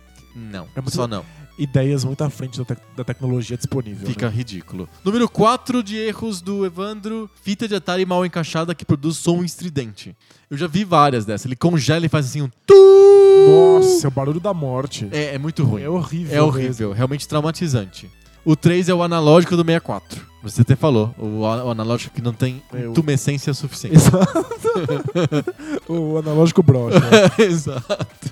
Eu nem sei como é que funciona internamente o analógico. No episódio passado eu falei do botão fofo, lembra do botão fofo? Eu lembro. Aí o pessoal explicou pra gente o que é o botão fofo. É a membrana da, da borracha que fica embaixo, que, Que se rasga. né? rasga, e aí ele fica fofo. Deve ter uma explicação pro, pro analógico sem tumescência. Deve ter, deve, Deve ter tá uma borracha dessas também. É, algum elástico, alguma coisa assim. Número 2 é o Donkey Kong pirata que não tinha bateria de save. Era tão comum. Era extremamente comum. Eles vendiam os cartuchos e a bateria era muito cara de fazer. Aí eles simplesmente não colocavam. Não colocavam. Ou colocavam baterias que acabavam muito rápido. então tinha colegas que tinham É. Tinha o Poké- botão, você escrevia Pokémon. save, aí você achava que tinha salvo, aí nada É. acontecia. jogava Pokémon, jogava um mês, dois meses, tava feliz da vida e de repente perdeu tudo. É. porque a bateria virou farofa. Sim, pi- a pirataria, tá vendo? Comprasse original. Comprar esse original. Ah, mas Pokémon é fácil, vai comprar Panzer Dragon Saga É, original. não, não, não, claro. é. Acha Shenmue 2 aí original. Mas o verdadeiro retro gamer acha original. Acha o Shenmue 2 original, que custa, 8 milhões de reais. né, custa 800 dólares. Gente. E o número 1 um de high five dele era uma fita que ele tinha do Super Street Fighter 2 que ficou velha, oxidou, sei lá. Ah. E aí os lutadores, eles se transformavam nas suas hitboxes. Uma textura bizarra. Ah, Aí entendi. fica um O, hit, quadrado o hitbox é a, a região que toma dano. que toma dano e não necessariamente ela é o corpo do personagem. Exato. Então é, só tinha o hitbox, você lutava com o hitbox. Nossa, ador- adoraria jogar esse jogo. Agora, tem um lance. Se você tirasse o chip da carcaça de plástico e colocasse só o chip no, con- no, no controle, no console do Super Nintendo... Funcionava. Funcionava perfeito. É muito legal, ele é um, ele- ele é um Ele- sempre nu, assim. É, é, exato! É um, con- é um, co- um cartucho nudista. Exato, ele se nega a usar roupas. É, isso é uma imposição da sociedade. É, muito bom, muito bom. Excelente cartinha, virou um micro debate de bolso. Ó, ah, vocês reclamam que a gente não tem mais debate de bolso? Teve debate bolso sobre aplicativos e jogos de tabuleiro. Exato, tivemos um mini debate de bolso graças à cartinha do Evandro. Aliás, eu queria muito fazer um encontro Poco Pixel pra gente jogar tabuleiro aqui em São Paulo. Olha aí, ó. Porque o jogo aqui em casa não falta mais. É, então. Já que eu fiquei ligeiramente obcecado. Você tá um pouco. ah, meu Deus, cada um com o hobby que merece. É, exato. Transformando os transtornos em coisas divertidas, velho. Ai, que merda. É melhor do que colecionar computador velho. Tem certeza? É melhor. Porque você joga os seus jogos de tabuleiro. Às, é, às vezes. Às vezes. Às vezes até dá tempo. quando, quando tem intervalo entre os jogos de basquete, você joga um pouco Pois de jogo é. de tabuleiro. Pois é. Acho que fechamos. Fechamos? Ficou, ficou um episódio fornido, tá? Tá com- tem, bastante sustância, coisa, é. tem sustância. Não tem ba- debate de bolso formal, oficial, mas tem A gente não consegue, a gente, a gente debate as, as outras coisas Esse aí. debate, Naturalmente. exatamente. Quem é mecenas tem sempre o tapete vermelho, que a gente falou um monte de coisa sobre um monte de assuntos diferentes. Incluindo computadores 8 bits. Exato. Falamos bastante sobre isso. Restauração de computadores Restauração 8 de bits. computadores 8-bit, que é a minha pornografia atual. assim. eu assisto no YouTube. eh, Gente restaurando computadores. É, As, as minhas pornografias são todas com com jogos de tabuleiro né, ultimamente. Tá certo, cada um tem a sua pornografia. Exato. Muito bom, fechamos? Fechamos. Então semana que vem a gente volta com mais papo novo. Sobre videogame velho. Valeu! Tchau! Tchau.